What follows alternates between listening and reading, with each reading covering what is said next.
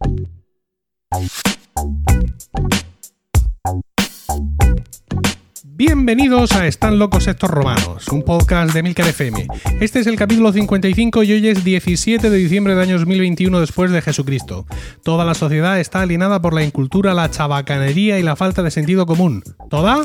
No. El selecto grupo de oyentes de este podcast forman una suerte de aldea gala que resiste todavía y siempre a la estulticia de los invasores, conociendo con asombro y desvelo noticias y comportamientos ajenos que les hacen exclamar, como aquellos irreductibles galos, una frase llena de ironía y sentido común. Están locos estos romanos. Yo soy Emilca y estoy acompañado por Edu Jaldón. Buenas tardes. Hola, buenas tardes. Diego José Miguel, José Miguel Morales, buenas tardes. De José Miguel Morales, buenas tardes. Sí, y Paco Pérez Cartagena, buenas tardes. Buenas tardes, Diego José. Vale, eh, no- nos sugería un oyente en nuestro canal de Discord, nuestro Sí. recién estrenado, que por qué en vez de hacer esta presentación no se presentaba cada uno a sí mismo de una forma jovial y, y pintoresca. Desenfadada. Sí, Incluso. para él conseguir identificar quién demonios sois. Ya, ya. No, a ver, yo es que no soy ni jovial ni desenfadado, entonces no puedo hacerlo. Claro. Bueno, eh, vamos, a, vamos a hacer un intento, pero no ahora. Vamos a prepararnos unas pequeñas semblanzas e incluso hacer un diseño de, mm, de producción sonora Mm. para el comienzo, pues no sé, algo así como Bueno, que se- quiero decir que, que no hace falta que yo lo haga, son estos dos. Sí, Claro, porque el problema voz está en igual. ellos, que tienen la voz igual. Claro, Claro. igualica. Igual. Contratenor de A ver, la sí. voz viril es Sí. mía, soy Paco y no hay problema. Cuando quieras hablamos lo que haga falta. Ah, el de los comentarios chispeantes soy yo, José Sí, Miguel. sí. Y, el, y el de los rollazos de historia, Diego. Claro, Claro. claro.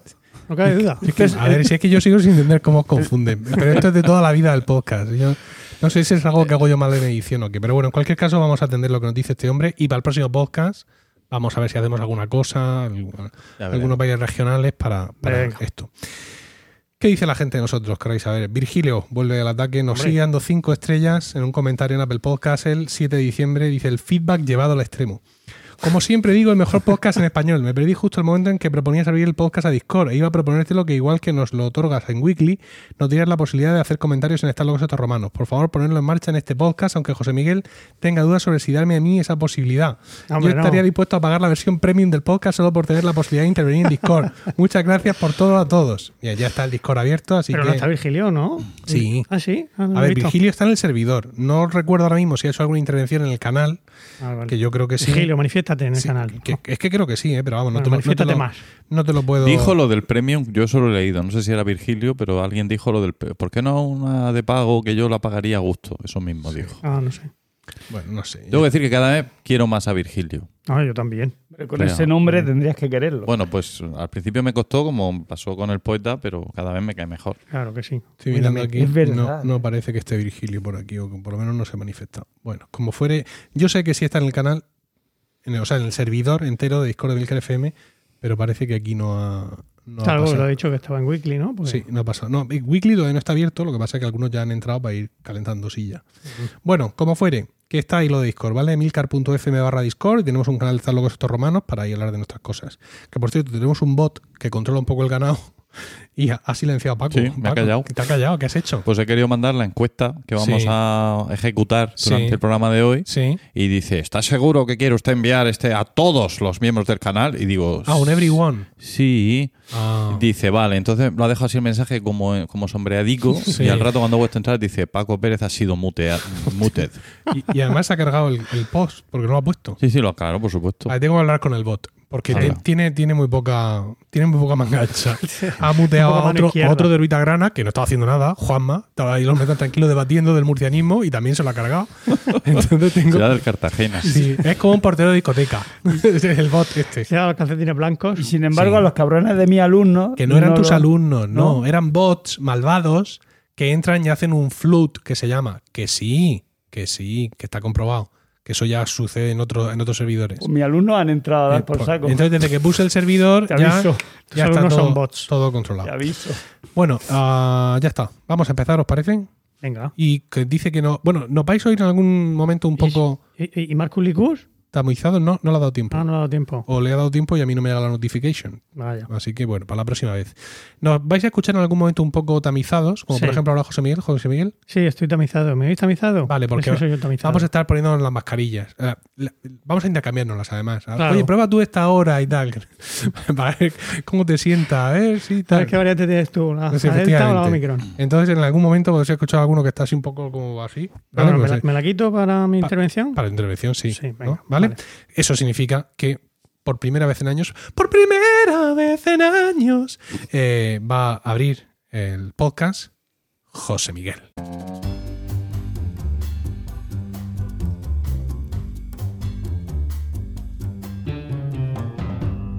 Y dinos, José Miguel, ¿de qué nos vas a hablar hoy? Bueno, pues voy a, bueno, voy a hacer una de esas intervenciones un poco serpenteantes, empiezo hablando de una cosa y termino hablando de otra. Ahora, Como, como un capítulo de Los Simpsons. exacto. O un capítulo bueno de los Simpsons, no de las últimas mierdas que hacían. Bueno, pues, eh, a ver, voy a empezar contando. ¿Os acordáis cuando Paco, ah, eh, me parece que fue el año pasado por estas fechas, estuvo hablando de, de su amigo, el ciclista, Ah, qué majo. ¿Verdad? Sí, ¿no? Y, de- y, bueno, hablamos un poco de las crisis, de la mediana edad, y todo eso. Y yo, yo no- ya no sé si lo conté aquí al micro o lo conté fuera de micro, que me había comprado un telescopio. Me suena. Y que tú lo identificaste, dijiste tú también. Tú, Eso fálico, ¿no? claro. Sí, fálico, es verdad. No, bueno, este. Yo tenía uno así largo y estrechito. Y ahora tienes uno gordo y ahora tengo uno gordo y corto. Sí, sí. Bueno, Porque, bueno, que, porque- que ha sido el que me he comprado últimamente, que era bastante más caro. Bueno, el caso es que, mm, pues a partir de ese momento, pues, pues el tema de la astronomía, pues me va interesando más. Bueno, a partir de ese momento no, ya me lo compré porque me interesaba, ¿no?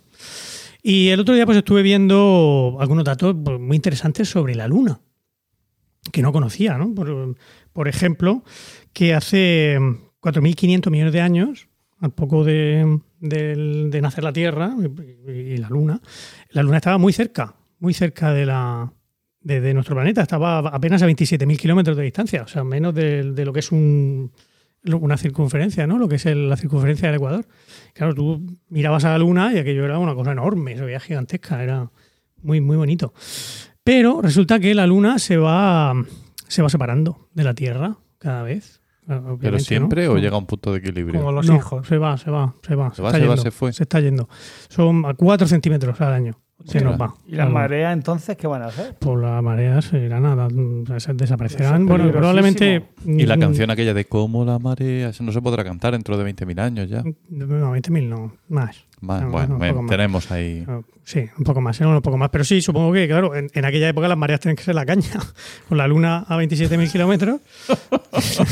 Claro, las casas ahí en el Everest, si no. no- Claro, sí, sí, el agua seguramente pues, se secaba el Atlántico y luego salía. Bueno, en fin, bueno. Bueno, hace 4.500 millones de años no había Atlántico. En fin, el caso es que hoy está a 385.000 kilómetros. ¿eh? De 27.000 ha pasado a 385.000. Como, el la tarifa de, la luz, la, Exactamente. mayorista, está disparado. más o menos. Eso, sí. Bueno, y otra cosa curiosa es que el- hay una persona, solo una, cuyos restos mortales, las cenizas concretamente, están en, en la Luna, las esparcieron por la Luna. Eh, se, se trata concretamente del astrónomo americano Eugene Shoemaker. Shoemaker, que podemos traducirlo, ya que estamos aquí cerca del cabezo, como Zapatero. Eugenio Sabater. Sabater. Sabater, Sabater. mejor, ¿no? Que más, más de por aquí, de, de esta zona. Sabater, claro, hombre. Claro. Zapatero más que Zapatero. Zapatero. No, pero que ¿Has contado- Sabater, ¿Cuántos Sabater conoces tú por aquí, por esta zona, y cuántos Pues- Zapateros conoces? Todos los del cabezo, Todos los del caballo son Sabater, claro. pero está. Entonces Sabater. Bueno. Y a Leticia Sabater también la conozco. Bueno, También. no la conozco en persona, vamos. No sé quién. Gracias Bueno, a Dios. El caso es que este señor, pues claro, antes de, de- de llegar a la luna, pues tuvo que morirse, ¿no? porque estaba feo incinerarlo en vida. Y eso le pasó. Oportu- eh, Oportunidad perdida de chiste de nazis. ya, vaya. es verdad. No Bueno, Uno con la estamos- mascarilla, el otro echándose agua. estamos cayendo y lo hemos mucho dejado ya, eh. pasar, lo hemos dejado pasar totalmente. Esto no es lo que era. Sí. Eh, pues el hombre, pues en el año 97, pues tuvo un accidente en, en Australia y pues la, la pichó.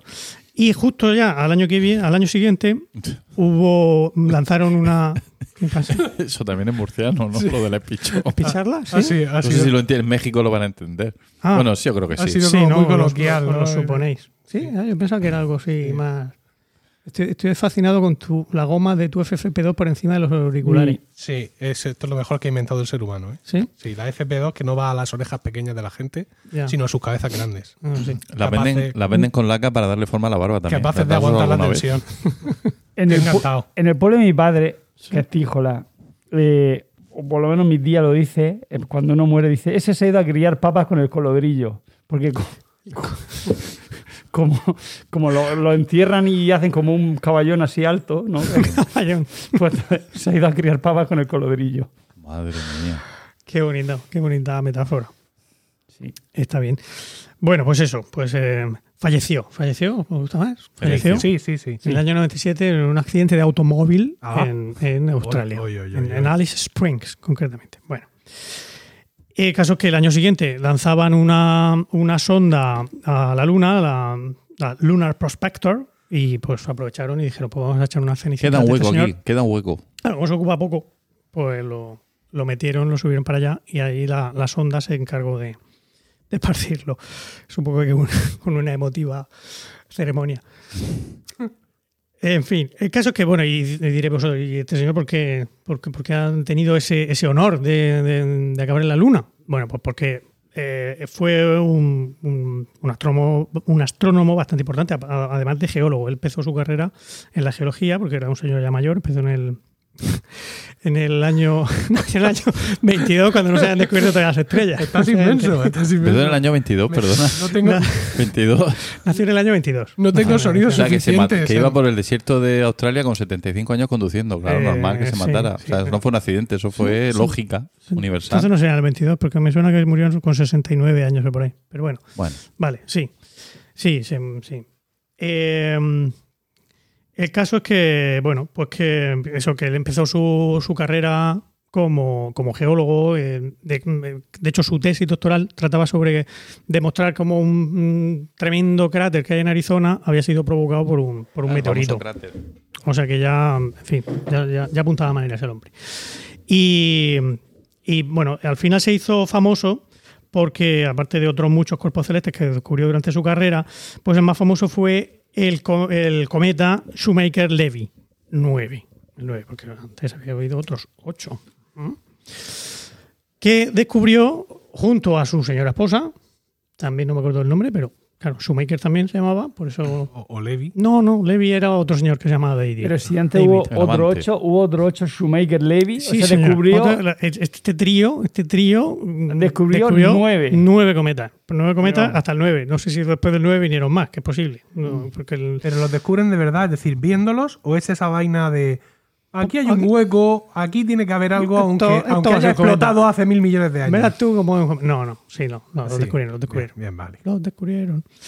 El, y de hecho, este cometa fue famoso porque fue el primer cometa que orbitaba alrededor de un planeta, concretamente de Júpiter. No alrededor de una estrella, alrededor del Sol, Sí. como el resto de, de cometas que se conocen. De hecho, que ¿El cometa Halley no orbita alrededor de la Tierra? de la Tierra no, Ah, ¿de alrededor de qué? Del del, Sol. Del sistema Del sistema solar y se sale y todo. Claro. Loco. Es un cachondeo el cometa Halley. Sí.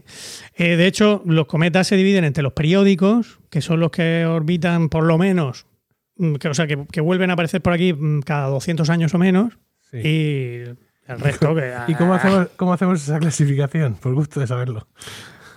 Hacemos esa clasificación viendo cuánto tardan en volver. No, pero no lo imaginamos, claro.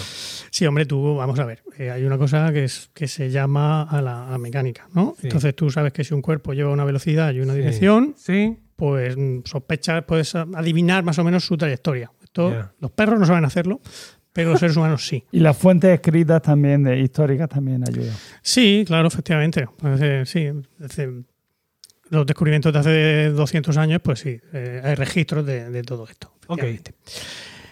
Pero claro, hay otros que no. De hecho, ahora mismo está pasando sobre nuestras cabezas el cometa Leonard.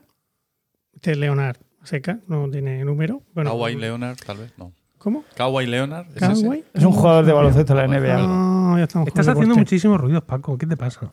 Es que estoy aquí en la esquina incomodísimo. ¿Pero ¿Y por qué estás tan Acércate a Diego. Si me pongo Diego. ahí ya no llego. ¿Cómo que no llegas? Aquí tienes cable todavía, ¿eh? ¿Qué te da miedo? A ver, escúchame. Tengo que- cable. Una sí, sí, FFP2. Sí, sí, sí. Claro. Seguid, seguid Bueno. con lo vuestro. Sí, que, que ahora mismo sobre Sí. nuestras cabezas está pasando el cometa Leonard, Cuidado con el cable, que lo- el, el cable te va a hacer tirar del vaso de encima de tu iPad de game.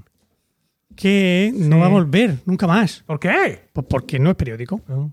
No lo vamos a volver a ver nunca más. No, no sigue una, una- Todos los cometas tienen una, una órbita muy excéntrica. Excéntrica. que me ha costado decirlo. Pero este, pues, este, de hecho, es que por lo visto ni orbita. Este ha pasado por aquí, pero ya no lo vamos a volver a Ah. ver nunca más. Pues una pena. ¿De cuál, ¿De cuál hablamos? Leonard. El Leonard, que está pasando Ah, lo mismo. Y de sí. hecho, mm, no está claro si se puede ver a simple vista o no. Están ¿Pero diciendo tú con que- el telescopio lo has visto? No, porque lo tengo en el campo y no he ido. Mm, Te lo has perdido. No me he perdido. Ya no va a volver nunca más. No, este no. El que sí vi el año pasado fue el Neowise. Ese. Ah. ¿Oí- ¿Oísteis hablar del, del cometa? No. No. Ese sí que se veía a simple vista, era muy chulo. Muy bonito. Bueno, en fin, el caso es que. ¿Qué os iba a contar yo? Ah, que este, el, el cometa, mm, el otro que decía yo. Leonard. el de- no, No, el Schumacher el Levy Schumacher 9. Levy 9 se terminó estampando contra, contra Júpiter. ¿Estampando? Dios. ¿Tampoco se puede decir estampando? Sí, no, eso No, se está bien, Estampando se entiende, ¿no? No, pero es que hay, hay que poco empe- ci- ha un poco riguroso, Claro, es que ha pero- empezado. ¿Por Estoy qué? últimamente- Colisionó, ¿Por qué impactó. Ha empezado. Estoy pero- últimamente muy interesado en la astronomía y en el Sí, oh, sí, sí, ¿cómo si es eso, posible? que Y pronto, Se va a sacar fulano otro la doctorado. despichó, el, el este se estampó, este no lo vamos a ver nunca más. Pero está, en primero, está en preparatorio de astronomía. Ah. Todavía el léxico no lo domina. Pero vamos mucho. a ver, vamos a ver una cosa. ¿Qué diferencia hay entre colisionar y estamparse? Pues que, que un cometa no se ¿Mm? estampa. Anda que no. No. Anda que no. Este, este en concreto. Me va a contra- este. Contra Júpiter, además. Eso fue una estampación. El Schumacher Levy 9. De hecho, fue una estampación porque dejó marcas. Dejó marcas en el. En el dejó, una, dejó su estampa en, Júpiter. eso está muy bien, ¿Eh? pero no ¿Te ha cuela. no cuela nada. Dejó, dejó marcas en el, en el planeta que, que eran incluso más visibles que la gran mancha roja de, de Júpiter. Durante, durante meses se veía ¿Han hecho la gran marcha roja? mancha. Ah, vale. mancha. Del otro hablará Diego luego. Y, y bueno, pues por eso se hizo, se hizo famoso este señor. Y, y bueno, el caso es que leyendo sobre el descubrimiento de este cometa, pues eh, y ya os cuento os comento luego por qué, pues eh, he visto una- unas referencias a, a, a un cuento, a, a este cuento que, que voy a pasar a, a- a recitaros. Sí, no, sí, A recitarlo, cuento. porque es un poema. es un cuento. No, entonces no lo relatas, no lo lees, no lo recitas. Uy, ¿estamos picadicos o...? No, no, no. te- ¿Quieres Procede. hacerlo tú? Procede a recitarlo. No te Ah, estamos venga, pasando sí. una, ¿eh? Qué ¿Eh? cosa. No, Hombre, es que está el primero. Habrá que trolearlo. Sí, nos pillas con No, fuerza. venga, no, lo voy a leer yo, con mi voz de, de, de sistro. Eh, hace mucho tiempo ¿Cómo? vivió en Ceilán, en el lejano oriente, un poderoso rey llamado Jafar. Uh, como el de Aladín. ¿No? Hombre, el malo de hacía- Aladín. Pensaba que nadie lo iba a decir. Pues sí, este se, se escribe con GI, pero. ¿Qué pero está sí. sacado de la mil y una noche eso o qué? No, no, no, es un No. cuento. Persa, mm, no. Persa, sí. persa. Oh, mira. Sí, sí, del, del siglo XIV, el origen, pero luego ha ido pasando por muchas, por muchas adaptaciones. Oh. Eh, este señor tenía tres hijos a los que amaba profundamente. El rey les dio la más delicada educación para que acompañaran a su poder todas las virtudes que son necesarias a un príncipe. Fueron adornados con la sabiduría y la maestría en las artes y alcanzaron el dominio de todas las ciencias. Aún así, su padre pensó que la sabiduría de los príncipes no estaría completa hasta que no caminaran por el mundo y conocieran sus gentes, así que les hizo emprender un viaje. En su camino se toparon con las huellas de un camello, a la vista de las cuales supieron deducir que el animal estaba cojo, ciego de un ojo, le faltaba un diente, llevaba a cuestas una mujer embarazada y además acarreaba miel en un lado y mantequilla en el otro. Poco después, un mercader que había perdido el camello les preguntó por él y ante la respuesta tan meticulosa de los tres príncipes los acusó de habérselo robado. Los príncipes fueron llevados a presencia del emperador Beramo. Este les preguntó cómo pudieron saber con exactitud tantas cosas sobre el camello sin haberlo visto nunca, y ellos le refirieron sus deducciones. El camello había comido hierba del lado del camino en que ésta era menos verde, así que debía haber sido ciego de un ojo. Había a lo largo del recorrido montoncitos de hierba masticada, del tamaño del diente de un camello, que debieron de caer por el hueco del diente que le faltaba a este. Las huellas mostraban que arrastraba una pata, así que debía de ser cojo. Había hormigas en un lado del camino, atraídas por la mantequilla derretida, y moscas en el otro, comiendo la miel derramada. Junto a las huellas del lugar en que el camello se había arrodillado estaban las de unos pies, y junto a ellos, orina de una mujer. Había también huellas de manos, por lo que supusieron que la mujer estaba embarazada y tuvo que apoyarse en sus manos al orinar. No entiendo muy bien cómo sabían distinguir la orina de mujer de la orina de hombre, pero bueno, en fin. El juicio se vio interrumpido por el anuncio de que el camello había sido encontrado. El emperador Beramo, encantado por la sabiduría de los tres hermanos, los despidió colmándolos de regalos y ellos siguieron sus aventuras. Y aquí acaba el, el cuento, fin de la cita. Claro, eh, o sea que en el, en el cuento este vemos como los príncipes en principio habían salido de su, de su palacio con la intención pues, de, de, de fogarse, de vivir, el- de, conocer el mundo, de vivir la vida, y al final lo que encontraron fueron pues, las riquezas del, del emperador, que los colmó de riquezas, y, supongo que, bueno, pues, ya no he leído el resto del cuento, pero de grandes éxitos y de, y de, bueno, de muchas cosas mejores incluso que las que habían salido a buscar. Y de ahí es de donde, a, donde yo, a donde yo quería llegar. En persa, hemos dicho que el cuento era, era persa, Ceilán no se llama Ceilán, se llama Serendip. Oh. Vale. Ah, ¿por Oh, qué? ya sé, ya sé, ya sé. de lo que va a hablar, la serendipia. Serendipia. Va a hablar de la serendipia. Serendipia, muy Ah. bien, muy bien. Que la serendipia eh, básicamente se define como eso, ¿no? Como un descubrimiento o un hallazgo afortunado, valioso e inesperado que se produce de manera accidental, casual o, que esta es la parte que a mí más me interesa, cuando se está buscando una cosa distinta. Porque si no, puede ser siempre, eh, lo demás es todo un descubrimiento casual, es una casualidad, es suerte, potra, podemos llamarlo como, como, como queráis. Pero la gracia de la serendipia es que estás buscando otra cosa y te encuentras con algo, con algo mejor. Por eso eh, encontré este cuento cuando hablábamos del cometa de Shoemaker Levy 9, porque ellos no estaban buscando un cometa. En ese momento habían encontrado otros ocho antes, no estaban buscando un cometa, estaban buscando objetos cercanos a la, a la Tierra. Y encontraron el, el cometa este, que además tenía la gracia de eso, de estar orbitando alrededor de Júpiter, que era una, una novedad.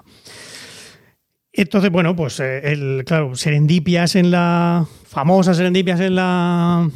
en la historia. Pues bueno, pues, La de Fleming. la de Fleming. La de Fleming es una de, la- de las más famosas, ¿no? Cuando en 1922 Fleming estaba haciendo un cultivo de bacterias y se dio cuenta, bueno, se le contaminó el cultivo con un hongo y vio que alrededor del hongo, pues no, no crecían, no seguían creciendo las bacterias. ¿El descubrimiento de América se podría considerar una serendipia? Pues eh, mm, sí, hay gente que lo considera. Humberto Eco, concretamente, lo considera una, una serendipia.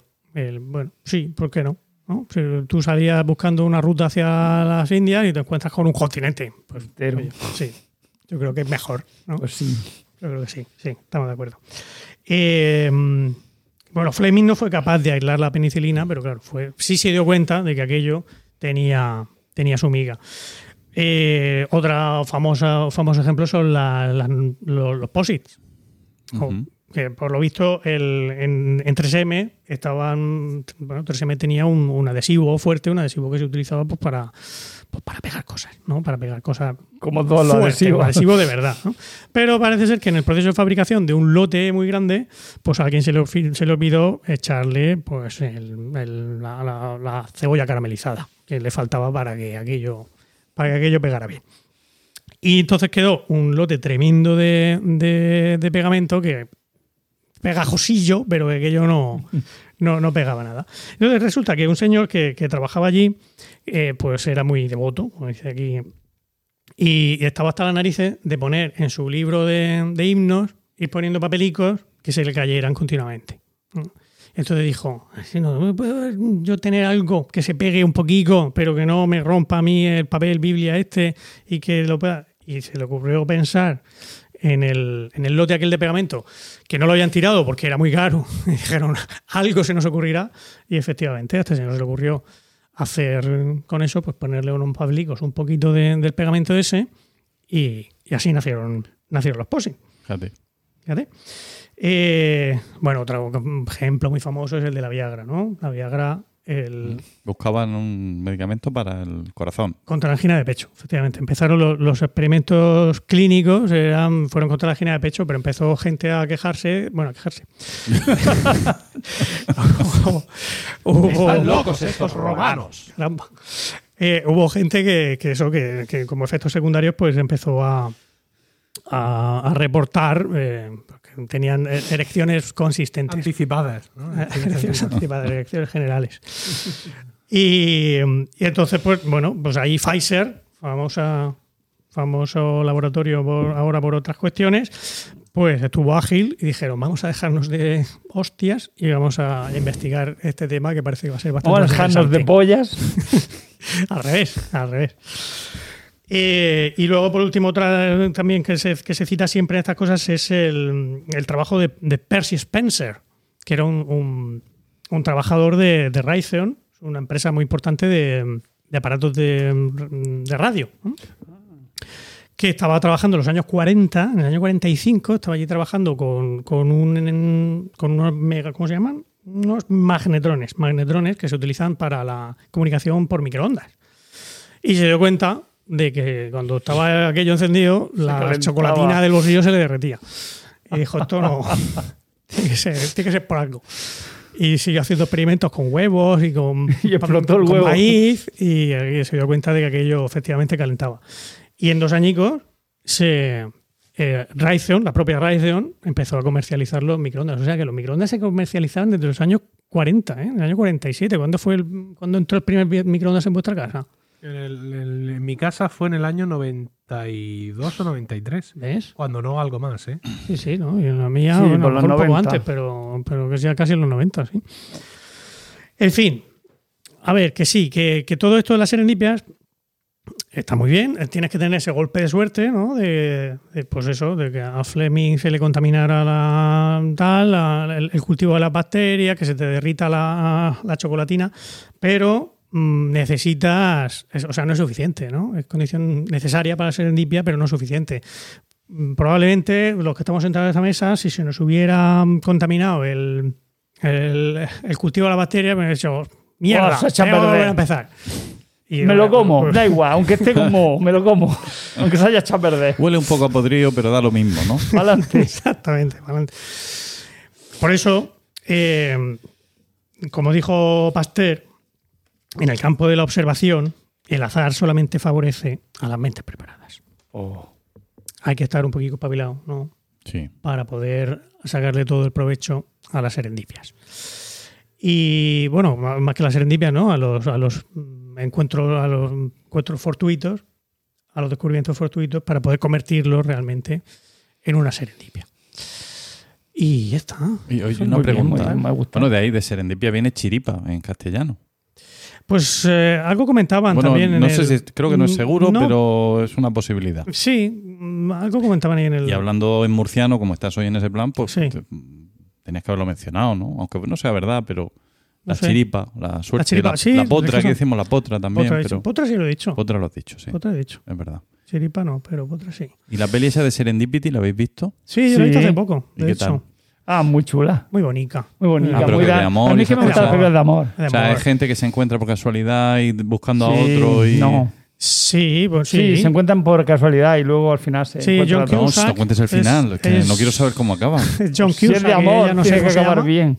Ya no me acuerdo Pues no me acuerdo. La vi hace Que tiempo. salen a buscar un regalo de Navidad y se encuentran Oh, el amor de sus vidas. qué tierno. Lo que pasa es que, bueno, tardan en, en reencontrarse Hasta el final de la película. años. Concretamente. Sí, pero muy bonita. muy bonita. Muy bonita, sí. Vale. Muy para ver en Navidad. Que por cierto, el que empezó a popularizar el término este, en el siglo XVIII fue Horace, Hor- Horace Walpole, me parece que se llamaba, que era primo de otro famoso Horacio del siglo XVIII, de Horacio. Horacio Nelson. Nelson, sí, señor. Premio para el caballero. El caso es que no sé por qué. No re- yo re- creo que he hablado yo de la serendipia también, del origen del término o algo así en alguna de- en algún programa anterior, porque me está sonando mucho todo lo que posible. cuentas.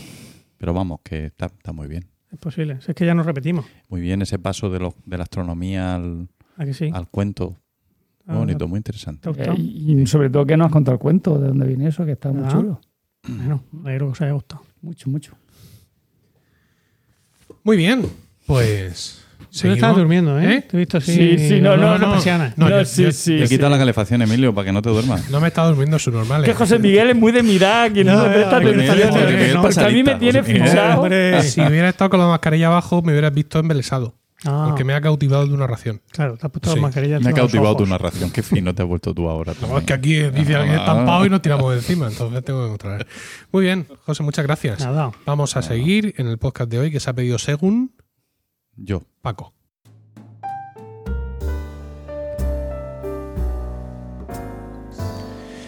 Y dinos, Paco, ¿de qué nos quieres hablar hoy? Pues del eneagrama.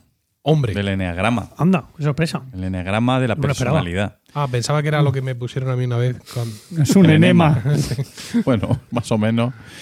Eh, pues sí, eh, el eneagrama del que yo ah, he oído hablar hace muy poco realmente, ¿no? Me pasa como a José Miguel con la astronomía. No, tú, tú- lo tuyo viene de, más. Bueno, dos o tres años. Vale. Pues eh, la primera noticia que tengo yo del eneagrama es en Twitter, ¿no? un tuit de un, de un compañero nuestro en, la, en esta red y, y amigo, eh, Antonio Rentero, Gea. eh, contestando a alguien que había, había hecho el test y estaba entusiasmado y él dijo que también lo había hecho y que le había llamado mucho la atención.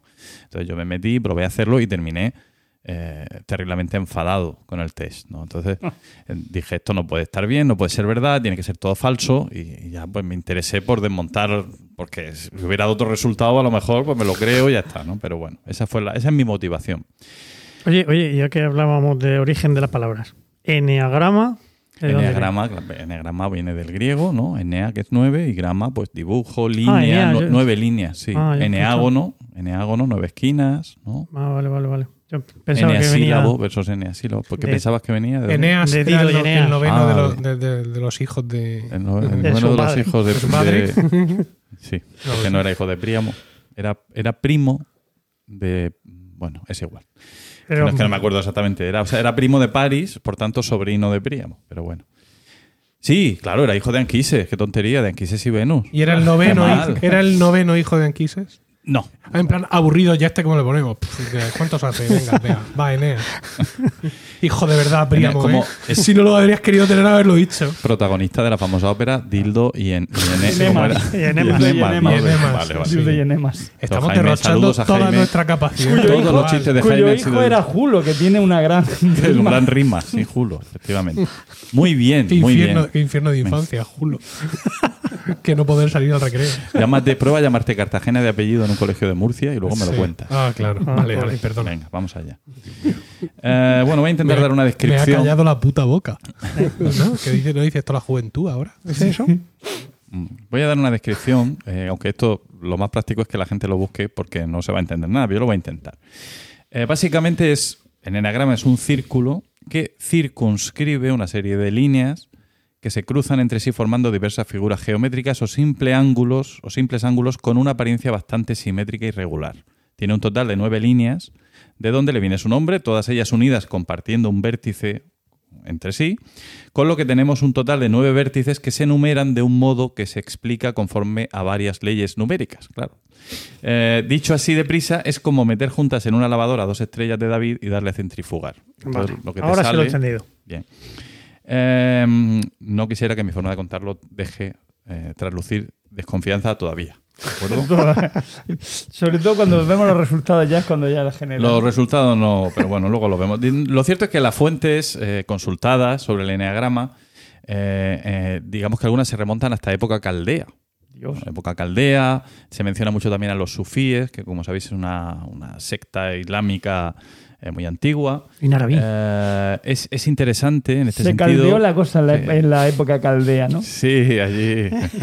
es interesante en el sentido citar las palabras del estudioso Gonzalo Morán en su blog Pobre Niño Pijo. Oh. Eh, el eneagrama es algo muy antiguo, aunque durante largo tiempo no se le haya conocido con ese nombre.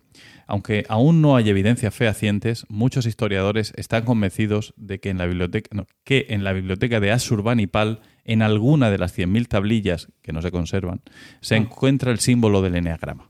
Esto es el, digamos, la evidencia poderosa que hay de la existencia del eneagrama en, las culturas. De Asurbanipal, no confundir con Asurnasilpal, que es Claro, otro. que tenía la, la barba de otra manera. Sí.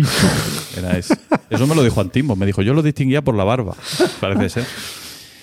Bueno, eh, si di- digamos, si desechamos la- por falta de pruebas la opinión de estos historiadores, ¿no? que dicen que están seguros de que en la biblioteca, De- una de las tablillas, estaba el eneagrama. De que una biblioteca formada por 100.000 tablillas de arcilla, Sí, de las que, que se- el, el fragmento más grande que se conserva tiene la- el tamaño de mi, Exacto. la uña de mi meñique. No sé las que se han conservado, pero bueno, que el eneagrama no está en ninguna, pero que seguro que en las que no se conservan estaba. Ya.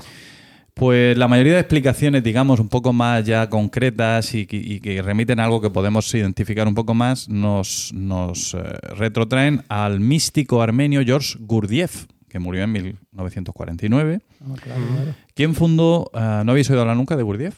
¿No? No. Vale. ¿Quién fundó una Ni escuela? del Levi. ¿Cómo se llamaba? Levi, Strauss, Strauss. 9 tampoco. Pero Pues bueno. yo, curiosamente, de Gurdjieff se había oído hablar. ¿Un mediocentro Porque, porque Franco Battiato era un, era un gran seguidor de Gurdjieff. Ah, Y algunas de las canciones de Battiato se entienden eh, leyendo a Gurdjieff. Vale. Así que ya sabéis. Eh, ¿Quién fundó una escuela de búsqueda espiritual basada en la doctrina del cuarto camino? Resumiendo, Claro. Ah, ahora vas a explicar Perdón. la doctrina del cuarto camino. si queréis, vamos. Sí, sí, por favor. Sí, venga. Hay cuatro caminos para que el hombre despierte, Emilio. ¿eh? Es, es decir, Y uno de ellos su Pero qué ¿no? coñazo. Se lo despierta. Ah, no, perdón. lo cuando era chico. dices, Escúchame, acabo de poner en el canal de Discord lo que no te ha dejado poner el bot. Ah, ¿no? Que muchas gracias. que- A ti sí te deja, ¿no? Claro. No, es que- no, claro, Pero no sé es yo, pero si no hace falta Mira, que lo te ha expliques, reñido, lo entiendo. te ha silenciado por mutear, por decir everyone, Ah, ¿vale? Pero tú tienes permiso para decir everyone. Ah. Entonces tengo que explicarle ¿vale? que, que mis permisos están por encima de sus sospechas. Mm, Malditas inteligencias artificiales. Mira que ¿Verdad? nos has advertido sobre esto, José Miguel. os lo dije, os lo ¿Eh? dije. Pero bueno, venga. Bueno, pues la doctrina del cuarto camino eh, nos dice que hay tres caminos más, pero que eh, para ser prácticos hay un cuarto camino que La doctrina del cuarto camino es la, es la doctrina del camino. Os explico. Eh, porque luego estaba la tercera vía, pero eso era Sí, otra cosa. no, Tomista, el ¿no? el, eh, fakir, no.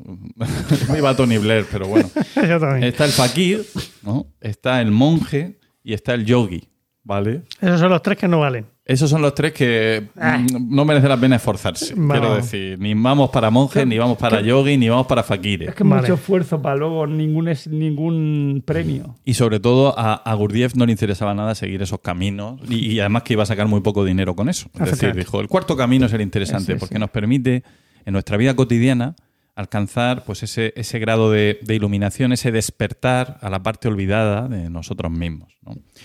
Eh, entonces, como son caminos poco practicables, él nos recomienda ese cuarto, que es el del hombre corriente. ¿Eh? El hombre corriente, pero eso sí. ¿Qué pasó? Tenemos, yo sigo. Tenemos que partir. ordenador? Sí, sí lo es. te- sí, Vale, sigue, tenemos sigue, que sigue. partir de unas bases morales buenas, es decir, no vale cualquiera. O sea, los que estamos aquí valemos claramente para el cuarto camino, pero hay mucha gente por la calle que no serviría.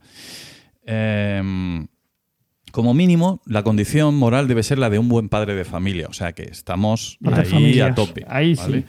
Ah, para Gurdjieff, la fuerza más poderosa en el ser humano es el sexo. Mm, Esto dice Gurdjieff. Y lo convierte en el motor de su doctrina. Ya empezamos Vale. a fallar. Eh, la sexualidad tenía el fin, el fin de producir una energía más fina para nutrir el desarrollo espiritual. Es decir, que es conseguir, Mm. conseguir la, la, eh, digamos, la iluminación o el despertar por medio de, la práctica de la práctica inteligente, vamos a decir, del, del sexo. El Gurdi es que Ah, entonces, él enseñaba mm, de manera distinta en sus en sus seminarios, ¿no? Tenía un grupo de trabajo. Yo, eso es una secta, Y, ¿eh? de- y dice y enseñaba a algunas personas les recomendaba abstinencia, sobre todo a las más feas les recomendaba abstinencia. A las personas más Y a feas. otras la promiscuidad.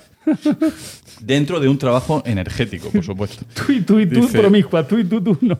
Ambas formas estaban, estaban orientadas a producir una alquimia interna, ¿no? Entonces se juntaban, apagaban la luz y decían lo de organización, organización, algo así. Gurdjieff hablaba concretamente de un centro sexual que produce energía y que debe cultivarse y no dilapidarse. Mm, ¿De acuerdo? vale, vale. ¿Eh? Bueno. El maestro consideraba que parte vital de su sistema era el recordar el sí mismo y que el orgasmo era una experiencia en la cual se vivía en el momento. ¿Vale? Eh, de manera totalmente involucrada eh, y se podría decir eh, que, mm, esto no sé lo que pone aquí, me lo salto, dice, Gurdjieff se jactaba de poder provocar a una mujer un orgasmo a distancia con solo mirarla y formar un vínculo hipnótico. Qué bárbaro. Pero solo a una mujer. ¿Perdón? Solo a una mujer. A una mujer, sí, un orgasmo, una cada vez. Ya. ¿Vale? Más- de golpe varias no podía ser porque tenía que estar cambiando no, no, la me mirada. refiero, me refiero a un hombre. No podía con, Mm, no, de eso no- con mi, la mirada. mi fuente no habla de eso. Ya. Eh, en fin, pues no nos desviemos tampoco del tema. Vamos a volver al enneagrama. ¿Por qué, ¿Por qué? ¿Por qué desviarse? Hablar de homosexualidad. Ya estamos, ¿eh? Que Ah, perdón, sí, vale. no nos desviemos y menos en público, como decía. La doctrina de Gurdjieff respecto al enneagrama se conoce en realidad, sobre todo, no por lo que escribió Gurdjieff, que él escribió unos cuantos libros, sino por una obra, una publicación de su colega y compatriota Peter Ouspensky, Tampoco me suena. tampoco. En el libro Fragmentos de una enseñanza desconocida, donde eh, se presenta el símbolo del eneagrama como una, un, un hallazgo de Gurdjieff y donde se remite a la doctrina de los sufíes y todas estas De los cosas. caldeos. Eh, dice, mm, todo en él, todo, en el eneagrama en realidad, eh, digamos que, mm, bueno, todo, todo tiene una explicación matemática así muy, muy impresionante, ¿no? Un aparato teórico que parece muy riguroso, con lo cual le da el, el- mínimo soporte científico que la cosa necesita para ser creíble. Eh, algunas, Tanto como algu- científico. algunas de las cosas, yo, yo, bueno, he dicho solo la palabra en vano, me perdona usted, Bueno. Que algunas de las cosas remiten a mezclas de doctrinas. Hay cosas, por ejemplo, pitagóricas. La teoría del, del número pitagórico, de la octava y demás, está dentro de, lo- de la línea del enneagrama.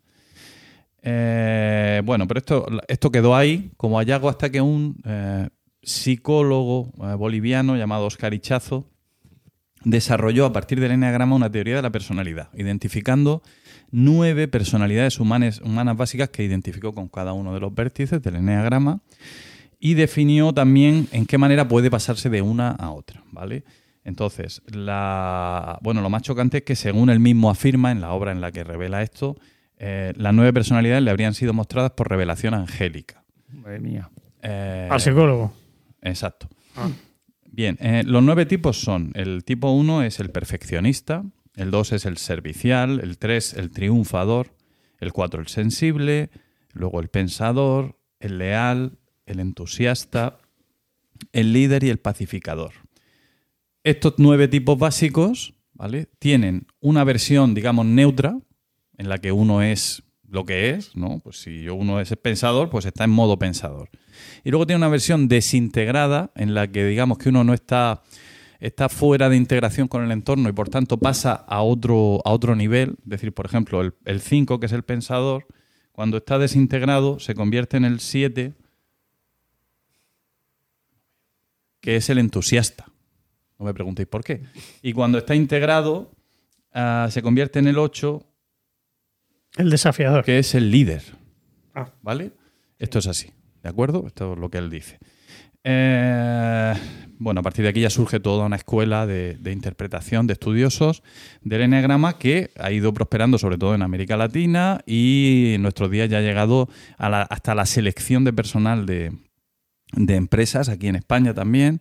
Eh, en algunas universidades hay ya, eh, bueno, seminarios en los que se dan cursos, se ofrecen cursos de manera, digamos, autorizada sobre enneagrama y hay psicólogos que aunque no reconocen su validez científica lo utilizan porque mola, queda bien, ¿no?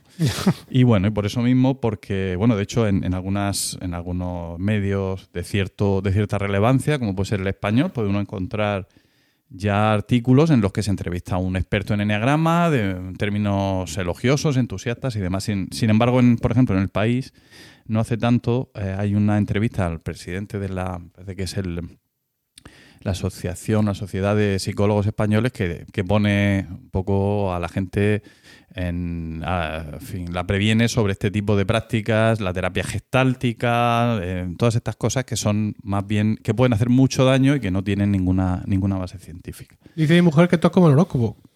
Eh, sí, efectivamente. O sea, eh, es un, de hecho, hay algunos de los críticos citan exactamente el horóscopo. ¿no? O sea, es algo así. Eh, bueno, mm, nosotros hemos hecho nuestro test. Los romanos, cada uno se ha atrevido a hacer el test del enneagrama. Y yo Ah, quería.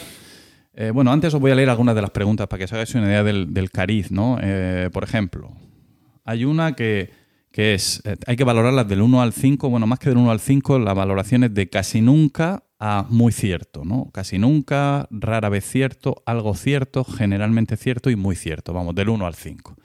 Una pregunta, por ejemplo, es, eh, o una afirmación que hay que calif- que calificar. Soy muy emotivo, pero no suelo demostrar mis sentimientos a no ser íntimos e incluso a ellos no siempre.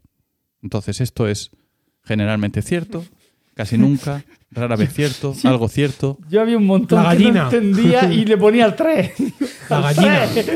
Al de medio. Sí, sí, yo también. Es decir, o sea, que cuando digo casi nunca, exactamente a qué le estoy diciendo casi nunca. A que soy muy emotivo, pero no suelo demostrar mis sentimientos, a solo a que no demuestro mis sentimientos, a que no siempre, a que qué, a qué, ¿esto qué es? A todo, a todo eso, casi nunca. Eh, otra. Ah, dice, no me importa estar con gente, ni me importa estar solo. Entonces, si digo casi nunca, ¿qué estoy diciendo? Dice, cualquiera de las dos cosas me va bien, siempre que esté en paz conmigo mismo. O sea, cuando ya he conseguido aceptar que cualquiera de las dos cosas me va bien, entonces me pone la pega de que tengo que estar en paz conmigo mismo, ¿no? Eh, o ansío que alguien me rescate y me arranque de toda esta monotonía. ¿Ya? Verdad. ¿Solo? Que hay alguien que no conteste muy cierto, quiero decir, o sea, ¿para qué? Las otras cuatro opciones, esto, ¿para qué están? Bueno, Bueno, los que tenemos que ver pequeños, a lo mejor monotonía no es Sí, sí, exactamente. Pero sí. que me He dicho, arranque- no, no, que no me arranque, que no me arranque. hasta que me, hasta que me arranquen, vale, ¿no? Que, Sí. ha sido que alguien me arranque, ¿no? Bien. Bueno, que, bueno, hemos Sí, hecho eso el- pensaba el otro día yo cuando fui al podólogo, que si queréis luego, lo- luego os lo cuento.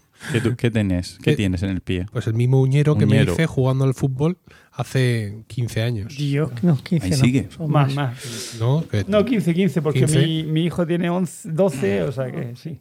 Sí, sí, sí, sí. Pero, uñe- pero eso no- es un uñero, una, una uña encarnada No, una uña negra ya. que se te cae. No, que se, ojalá. Pero, o sea, esta uña, por ejemplo, mm, ha tardado cuatro años, ¿vale? En su ciclo vital. Gestarse. Ha sido cuatro- no es que sea una uña mm, como de un buitre, es como el pico de un buitre directamente. Entonces, la- mm, hace cuatro años fui al podólogo, le dije, mire, me ha pasado esto, se me ha caído accidentalmente. Bueno, pues tal. Hizo ahí el hombre un poco así y tal. Y cuatro años después, otra vez había crecido, otra vez monstruosa y mutante. Y me ha cogido así el dedo como el que, como el que una organiza y unas tenazas y clac, clac, clac, clac, clac, clac. Y la ha podado. ¡Hombre! No, la ha probado y la, y la ha acabado quitando entera. La ha quitado entera. Sí. Curiosamente no me ha dolido. Bueno, Es verdad. Porque yo en cuanto hacía así y dice, ¿te duele? Digo, no es tanto como que me duela, como el miedo que tengo a que me duela. Ya, Sí. cierto. Un día hablaremos de uñas, porque yo tengo algún problema con las uñas de mi dedo gordo del pie también. Sí. Yo no- El momento estrella fue, fue mí se me cuando, han quedado mil uñas cuando ya. usó un bisturí, aquello era una púa Sí. para limpiar así los restos. O sea, con una púa. Usa, usa una púa para limpiarte los restos de uña De- que de quedan. uñas. Sí. Ay, ay, ay, ay. Qué tiricia. ¿Tiricia? Sí. ¿Se puede decir tiricia? Se puede decir, sí. Sí. Bueno, No, no dolía. murciano es de entera, pero bueno. No sé por ¿Ah, sí? qué. Sí. No sé por qué no me dolía, todavía no me lo explico. Pues sí, es raro. Pero es verdad que cuando las uñas ya están más para allá que para acá, se caen solas y No, ni pero, te- es que, pero esta es que tiene siete capas, ¿sabes? Que esto, Está- que es como, un edificio, tu dedo. como un edificio de oficina. que es que te llega un momento en que ya tenía al- altura, sobrepasaba. Una cosa tremenda. Bueno, pues yo quería preguntaros, Venga. no es por dejar el tema de las uñas. No, no, no, volveremos a él si queréis. Quería preguntaros qué os ha parecido la, la evaluación que os hace el, el test, porque, o sea, voy, voy a empezar hablando de la mía, ¿no? Por- pa- para dar ejemplo. Sí. Eh, Para empezar, o sea, vale, a mí me da triple empate.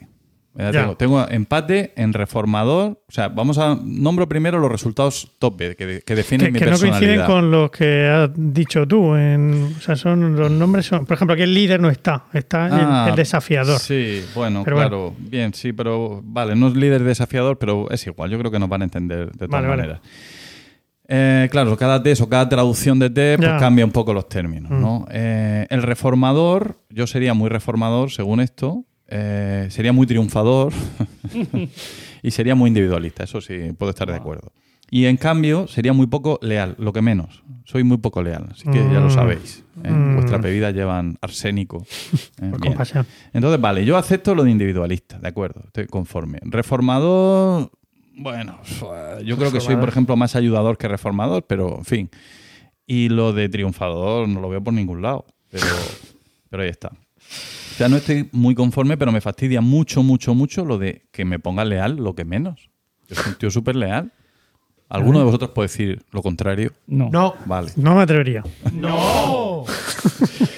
Bueno, quiero saber cómo, cómo estáis vosotros de conformes con vuestros resultados. Yo muy mal. A mí me dice que soy investigador. y yo- bueno, Hombre, tengo, yo eso, ves tú, yo eso lo veo. tengo curiosidad por las cosas, pero tampoco soy muy investigador. Oye, ¿por qué tienes unas puntuaciones tan altas? ¿Qué te has hecho la versión larga? El test completo. El test completo, Que claro. estuviste dos horas. Madre mía, qué pesadilla. Pero si le daba todo tres, ah, si ya lo he rato, dicho. tres, Yo por tres. poco tengo que parar a hacerme un bocadillo. ¿sabes? Un rato. El test es larguico, sí. Sí, es muy pesado. Y me da el Bueno, pacificador. Pues yo de pacificador tengo nada. No, ahí, cero. desde luego que Cero. Funciona súper regular. Sí, sí, sí. Sí. Nada, no.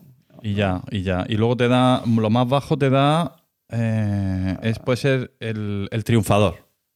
¿no? 30 y, 38 Fracasado. triunfador Me da un. Sí. sí. y 37 individualista. Individualista. No eres nada individualista. Yo eso sí te veo. ¿Cómo? Yo te- no te veo 37? individualista. No, no soy muy individualista. Por- 37 individual. Ah, claro, porque tú tienes el doble. largo. Claro, porque el- yo, yo tengo el pacificador 52 y el investigador 51. Ahí en nada. Y el leal un 42, que tampoco está mal, ¿eh? Mm. Como reformador. De todas formas, yo no me veo ni reformador, ni ayudador, ni triunfador, ni individualista, ni investigador. Leal, sí, yo creo que sí. Entusiasta, pues no mucho, ¿no? Desafiador, pues, bueno, a veces. Bueno, pero Eh. es, que, pero es que la definición está tampoco, quiero decir, por ejemplo, yo tengo el ayudador, ¿vale? Mm. Y, y dices tú, el ayudador, pues a lo mejor puedes pensar, por, solo por la palabra ayudador puedes pensar no, pero abajo del, del test había como una pequeña definición de lo que él entiende por el ayudador. Ah, Y no yo leí y dije, buah, soy yo literal. Pero sin embargo pone también que soy una puta rata mezclera, porque en lo que es leal he sacado un 15. Vamos a leer la definición de lealtad. No, pero es que y en, en individualista saca un 12, que eso ya me lo tendréis que decir vosotros. Bueno, pero a mí lo del 15 me toca los cojones, porque yo, como ¿Verdad? dice la gente en sus perfiles de Twitter, soy amigo de mis amigos.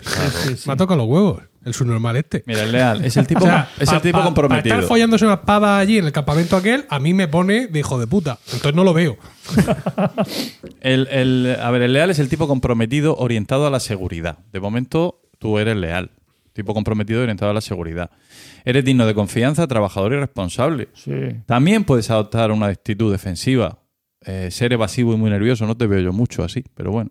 Trabajar, trabajas hasta estresarte al Sí, mismo eso- tiempo. Eso sí, eso sí. Ahí, ahí eres Ahí leal, ahí eres súper leal. Que no sé por qué, pero bueno, al tiempo que te quejas de ello. O sea, eres, trabajas porque lo tienes que hacer, pero no te gusta nada ni te apetece nada. ¿A quién le gusta es eso. Pero escucha, estamos diciendo que tú dices que eres leal. Tú, tú crees que eres leal. Pero y te fastidia que, te no. haya puesto poca puntuación. hombre, y a ti también. Sí, pero ahora hablamos de ti. ¿Eres cauteloso e indeciso normalmente? No. Pues No. entonces no eres leal, Ya, pero según es esto. que el, el genotipo este de los cojones mezcla ahí un montón de cosas y le pone leal, como le podía haber puesto mi huevo, mi no. Pues, eh, que haber estamos- puesto arroz. Capricornio. Estamos demostrando, estamos demostrando que el test no está bien. No, no. Dice, ¿eres reactivo, desafiante y rebelde? Rebelde. ¿Y desafiante? Desafiante yo. Pues entonces no eres leal. Pero que está ¿y bien. qué, qué coño tendrá que ver? No lo sé, pregúntaselo a este. Eh, Probablemente lo que está peor son los nombres de los, de los eneatipos, ¿no? Sí, pero empieza diciendo el tipo comprometido orientado a la seguridad. Eso sí, podemos. Yo creo que empieza y dice que me quedan siete líneas. ¿Qué pongo? Ya, ¿no? claro, sí, Eh. Coge el lorem ipsum ese o lo que pille por ahí y lo pega. Sí. Bueno. Como, como tú dices, Sagitario, hoy recibí una mala noticia. A tomar por culo. Ya. que es lo que le pasó a Tauro ayer. Es que no hay una racha que llevamos. Bueno, bueno eh, sí. Y bueno, y José Miguel, ¿qué, qué tienes que contarnos? Yo, a, a mí me ha salido ayudador, pero mm, muy a la par con reformador y desafiador. No sé. Yo lo desafiador lo veo, perdóname. lo veo. Ahí te sí, veo. claro, puede ser. Vamos a leer desafiador. sí, a no ser que ahora la definición de desafiador sea tendente a las calcificaciones del riñón. ¿Sabes qué? qué? Entonces sería yo, desafiador. Que- claro. que eso es lo que te quiero Espérate, decir. vamos a leer el desafiador. Dice, dice, como, como diría Florentino, un poquito su normal. Un poquito Tolili, ¿no? Tolili. Qué bueno aquello de Florentino. Qué grande. Qué grande. Eh, José Miguel, Sí. eh, ¿eres un tipo poderoso y dominante? Mira, que eh, no lo sea, pero es que poderoso y dominante, te lo imaginas ahí mazadísimo, dice, o sea, con ¿estás- ropas de cuero. ¿Estás seguro de ti mismo? Seguro de ti mismo sí, estás. sí, eres sí, fuerte, eres, Hombre, eres sí. capaz de imponerte. Sí. Quizá protector, protector, un poco Protector, protector. sí, con- Ingenioso y decidido. Eso o sea, sí. desafiador Sí. es protector. El desafiador Sí. protege. Protege. Te voy a matar, pero no te mato porque quiero proteger. Exactamente. Eh, orgulloso y dominante, claramente sí. Sí. Eh, Lo dominante ya lo soy había muy dicho, humilde. pero bueno. Sí, ¿qué va? Soy el más ¿Piensas- humilde del mundo. ¿Piensas que debes estar al mando de tu entorno? Esto es Debo estar al mando de mi Cuando entorno. estabas en tu anterior empresa pensabas, estos son unos inútiles, aquí estuviera yo mandando. Ya, pero la, la No. pereza también juega un favor importante en, en sus actitudes, ¿eh? La pereza serás cabrón. si- si hay que hacerlo, a lo mejor. Imbécil. Y tienes No, hombre, perdona, pero tú ya es la frase que yo he, ac- me he acuñado para mí y cada vez que la digo en casa nos reímos mucho mi mujer y yo pensando en ti. Y es que yo iría, pero es que no me da la gana. Ah, sí, eso sí. eso sí, es verdad. Bueno, eh, bueno, pero en tu mejor, en tu mejor día, Es que todavía recuerdo la cara y el tonillo que puso para decirlo. pero eso que, que- en qué no sé, que se estaba diciendo de ir a algún sitio, de no sé yo iría, pero es que no me da la Pues ya tiene, ya tiene frase para presentarte a nuestro oyente que Ese, duda. vale, sí. Esa es tu frase. Yo me presentaría, pero es que no me da la gana. Bueno, termino- terminamos contigo, José Miguel. Sí. ¿Usas tu fuerza para mejorar la vida de otras personas? Yo creo Hombre, que sí. mi fuerza, claro. Eh, y te vuelves incluso heroico, magnánimo y a veces históricamente grandioso. Esa es la definición. Sí, soy yo, sin duda. Históricamente grandioso. Bueno, No se me puede definir mejor. De todas maneras, eso solo tengo. ¿O qué era? ¿Un 22? ¿Tengo? Sí. ¿Eso? ¿Qué era eso? un 22 y 23. Eso era del El desafiador, del desafiador. Y tengo un 24 de ayudador. Bueno, pero no vamos a leer el soy, ayudador. soy un ayudador desafiante. Sí. Dale. Venga. Eh, bueno, en fin, que como no me termina de convencer que este test se ajuste a nuestras personalidades del todo, Ya. eh, pues yo creo que lo mejor ha sido diseñar nuestro propio test científico. Claro. ¿vale? Sí, señor. Eh, se- Efectivamente, la- de hecho- es el paso lógico. Yo lo he hecho otra vez cuando la he puesto Pues a de ahí te salió he otra cosa. Y me salió 100%. No, he 100% contestado tú. Claro. Pero hombre, no pongas tu respuesta. Pon, la- pon- pon lo que realmente. O sea, Eres 100% tú. Claro, claro. ah, desde luego, qué cansino es esto. Digo que a nuestros seguidores seguramente les puede interesar saber qué romanos son. Sin duda. Entonces, el, el método Claro. científico que he usado ha sido como los campamentos que rodeaban el campamento galo eran cuatro, pues Oh. cada campamento es uno de nosotros. Entonces, en el test no utilizo para nada los nombres de los campamentos, Claro. ¿vale? y, y lo que he hecho ha sido plantear siete preguntas que se me han ocurrido a mí. Eh, os las he mandado. Científicamente, se te ha ocurrido científicamente, científicamente. la- os las he mandado a vosotros y con las respuestas que me habéis dado he confeccionado un test. ¿Qué Entonces- vuelto a hacer? He salido entonces- yo. la he vuelto a hacer por si acaso, ¿no? Ha dicho, a ver, a ver. Así se equivocó. No, porque tú querías ver si sal- realmente salías tú, si estaba Claro. bien, si funcionaba. Porque eres un desafío. No, eso sería el- el- un uh, ayudador. Has, Claro, has sido un claro. ayudador. Ayudador. Las preguntas son las, las siguientes. Eh, tienes que elegir un libro para una isla desierta. La siguiente pregunta es viernes por la noche, elige tu plan perfecto. Curiosamente nadie respondió grabar un podcast de... Es cierto, ¿no? Lo pensáis. Eh, tu deporte favorito, no dije si para practicar o para ver, ¿vale? Da, da un poco igual. Eh, otra, te llega un mensaje al WhatsApp en un momento de relax, ¿qué haces? Eh, otra, eh, te regalan un bono de depilación y lo rechazas, porque damos por hecho que lo rechazamos, porque, y ahí están las respuestas. Eh, o estás en un concierto y te da un ataque de tos. Eh, y la última, ah, me dan tapa a elegir, ¿vale? Yo di a vosotros cuatro, pero como dos de vosotros coincidisteis, lo he Ah. dejado en tres respuestas. Sorprendente que dos coincidieran en, en- en los callos. ¿vale? No voy a decir quién, pero dos coincidieron en los callos. Callarse, callarse. Por eso lo. Vale. Eh, también curioso las respuestas que, que dimos al, a la pregunta del ataque de tos, ¿no? Porque todos respondemos lo mismo, o sea, la conclusión es la misma, pero cada uno de una manera levemente distinta que las hace muy interesantemente sutiles, por supuesto. Y bien, y bueno, voy a concluir como no podía ser de otra manera con una frase de Gurdjieff. Eh, decía Gurdjieff, atentos, ¿puedes poner alguna música así como solemne? Eh, Pon la- después, pon la música es que aquí, de aquí Diego. tengo un botón que no sé lo que tiene. A ver lo que sale. A ver. El himno de Silan. Ah, En general. vale, ¿Vale? bájalo un poco, bájalo un poco. Venga. Si el hombre aprendiese a aceptar todo el horror y la pérdida de la vida cotidiana, comprendería al fin que lo único importante es huir de la norma, saberse libre.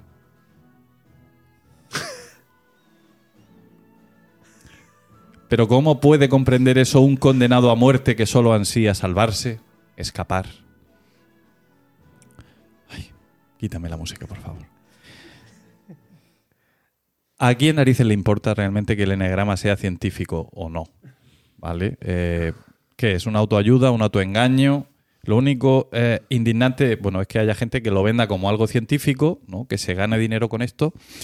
Pero bueno, mm, se pasa un rato haciéndolo y, y incluso te hace, sobre todo las preguntas, ¿no? Preguntas endemoniadas con, con 17, 17 incógnitas en la misma y que tienes que responder con una sola. Es un ejercicio muy entretenido, no sé qué os ha parecido. Yo no entendía nada de dar tres. Y resulta que le das al 3 al 3 y resulta que eres generoso, eh, ayudador y no sé qué. Y yo, en cambio, esforzándome por pensar ahí que le daba y soy un egoísta, un infiel, un no sé cuánto. Pero ya sabes, que no, que, que lo de que no seas leal al final es bueno. Por lo que, por lo que habéis descrito, descrito sobre La leal. descripción, sí, sí. Pues nada, yo por mi parte ya estaría. Qué bien. Muy bien, muy divertido. Hemos, hemos, hemos llorado. Llegado literalmente. incluso. Sí, sí. Sí, sí, sí, sí. Venga, pues vamos a seguir. Ya me quito esto porque me toca a mí.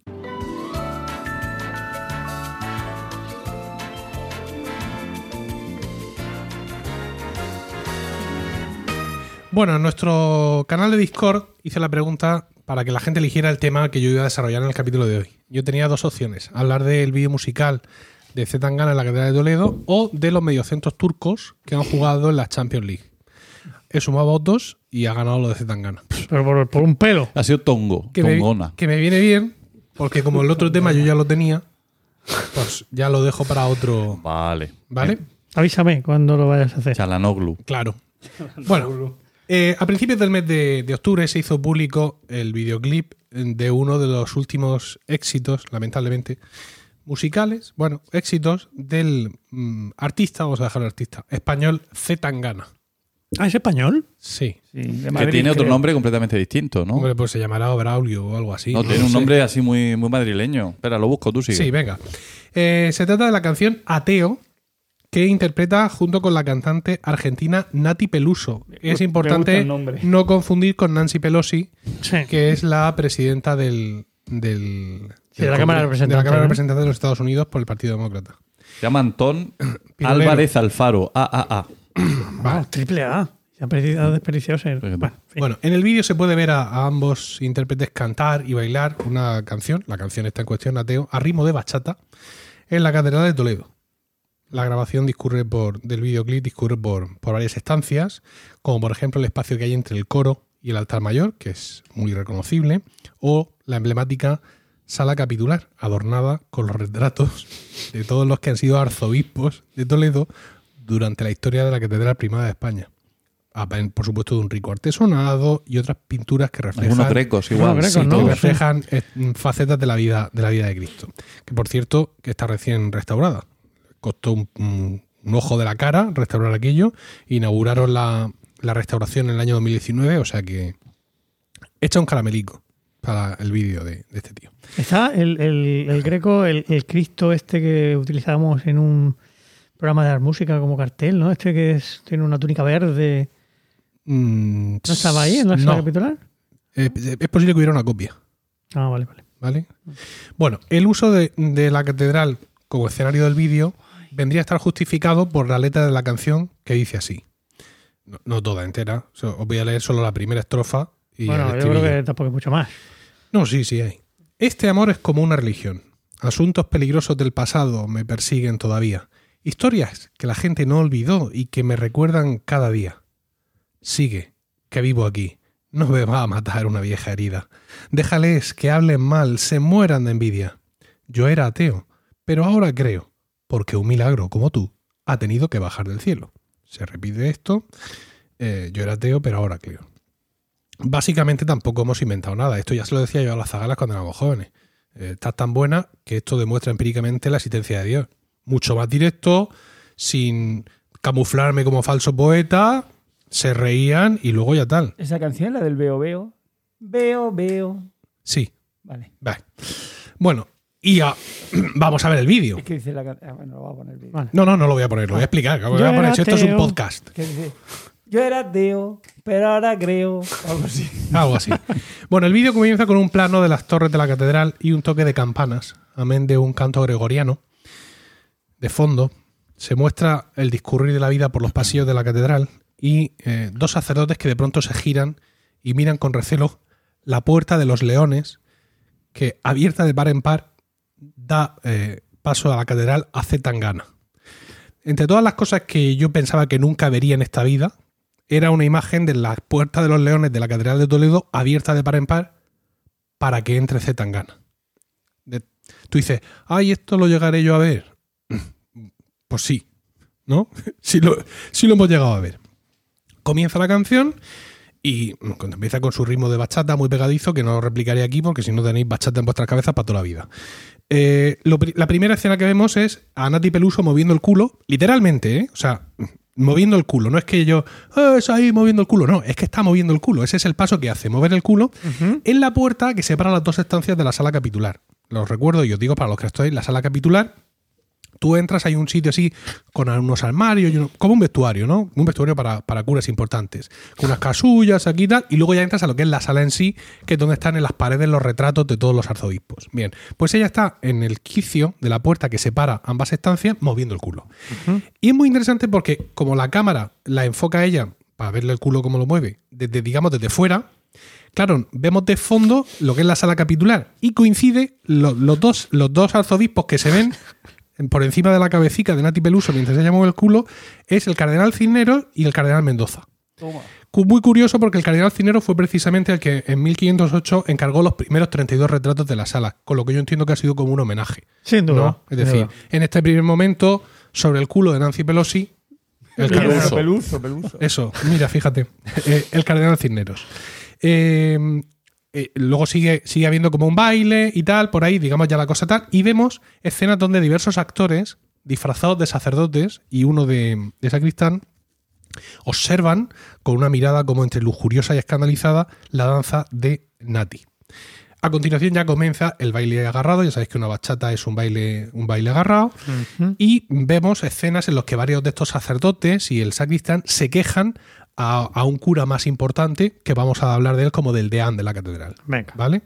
Y el deán de la catedral está como, como diciendo, ay, es que os quejáis por todo, si es que no os gusta nada. ¿no? Es un poco la, la- Vemos que el hombre está así como con un gesto cariacontecido diciendo, "Eh, tampoco es para tanto.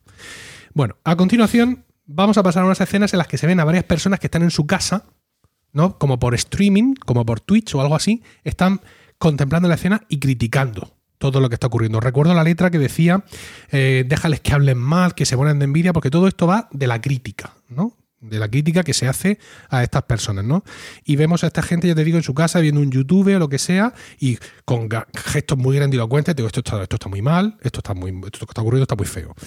Eh, ya pasamos aquí un momento en el que la indumentaria de ella, que mientras movía el culo, pues lleva una falda eh, a media pierna y una camiseta de tirantes, nada del otro juego, de pronto ahora ella ya va como mucho más atrevida. Lleva un top de rejilla y no lleva sujetador. Esto se ve claramente. Y el Zetangana va sin camiseta. Pero el fondo es todo negro detrás, con lo cual también se nota claramente que esa escena no está grabada en la catedral. ¿Vale? Porque cuando está grabada en la catedral se ve trozo de catedral, que para eso hemos venido. ¿eh? Eh, entonces, eh, hay un momento en que se produce como de esa imagen que están ellos bailando así, con, con estos mm, ropa o falta de ella, y se hace como una imagen fija que de pronto vemos que está como si fuera un post de Instagram en un móvil. Y un montón de gente que rodea a ese móvil señalando esa foto y son como una muchedumbre enfurecidita, porque llevan hoces, antorchas, esto está, esto está muy, muy mal todo esto que está ocurriendo. Eh, vemos más muestras de repulsa a la escena que preceden al que es uno de los platos fuertes, que es Nati Peluso desnuda, es decir, en pelotas, subida en un pedestal, con el cuerpo biselado, evidentemente para que esto se pueda publicar por ahí, porque claro, esta pieza de arte no se puede escatimar, y sujeta la cabeza decapitada de Zetangana. Y está rodeada de personas que la graban con sus móviles, debe ser vídeo porque está el flash encendido continuamente de estas personas. Em, Peluso lleva el pelo suelto y rizado, como si de una moderna medusa se tratara sujetando la cabeza de un decapitado Perseo, en una reinterpretación del mito. Sí, o Salomé y Juan Bautista. O acaso una sensual Judith que ofrece al pueblo israelí la cabeza del general asirio Holofernes. Holofernes, mandado por Nabucodonosor a ponerlo firme. Pero bueno, esto no, lo no hace falta ni mencionarlo. Vamos a seguir con las críticas, porque claro, todo el vídeo va de esto, ¿no? De que ellos bailan y tal, y se quieren, pero la gente los critica y se, está muy mal todo.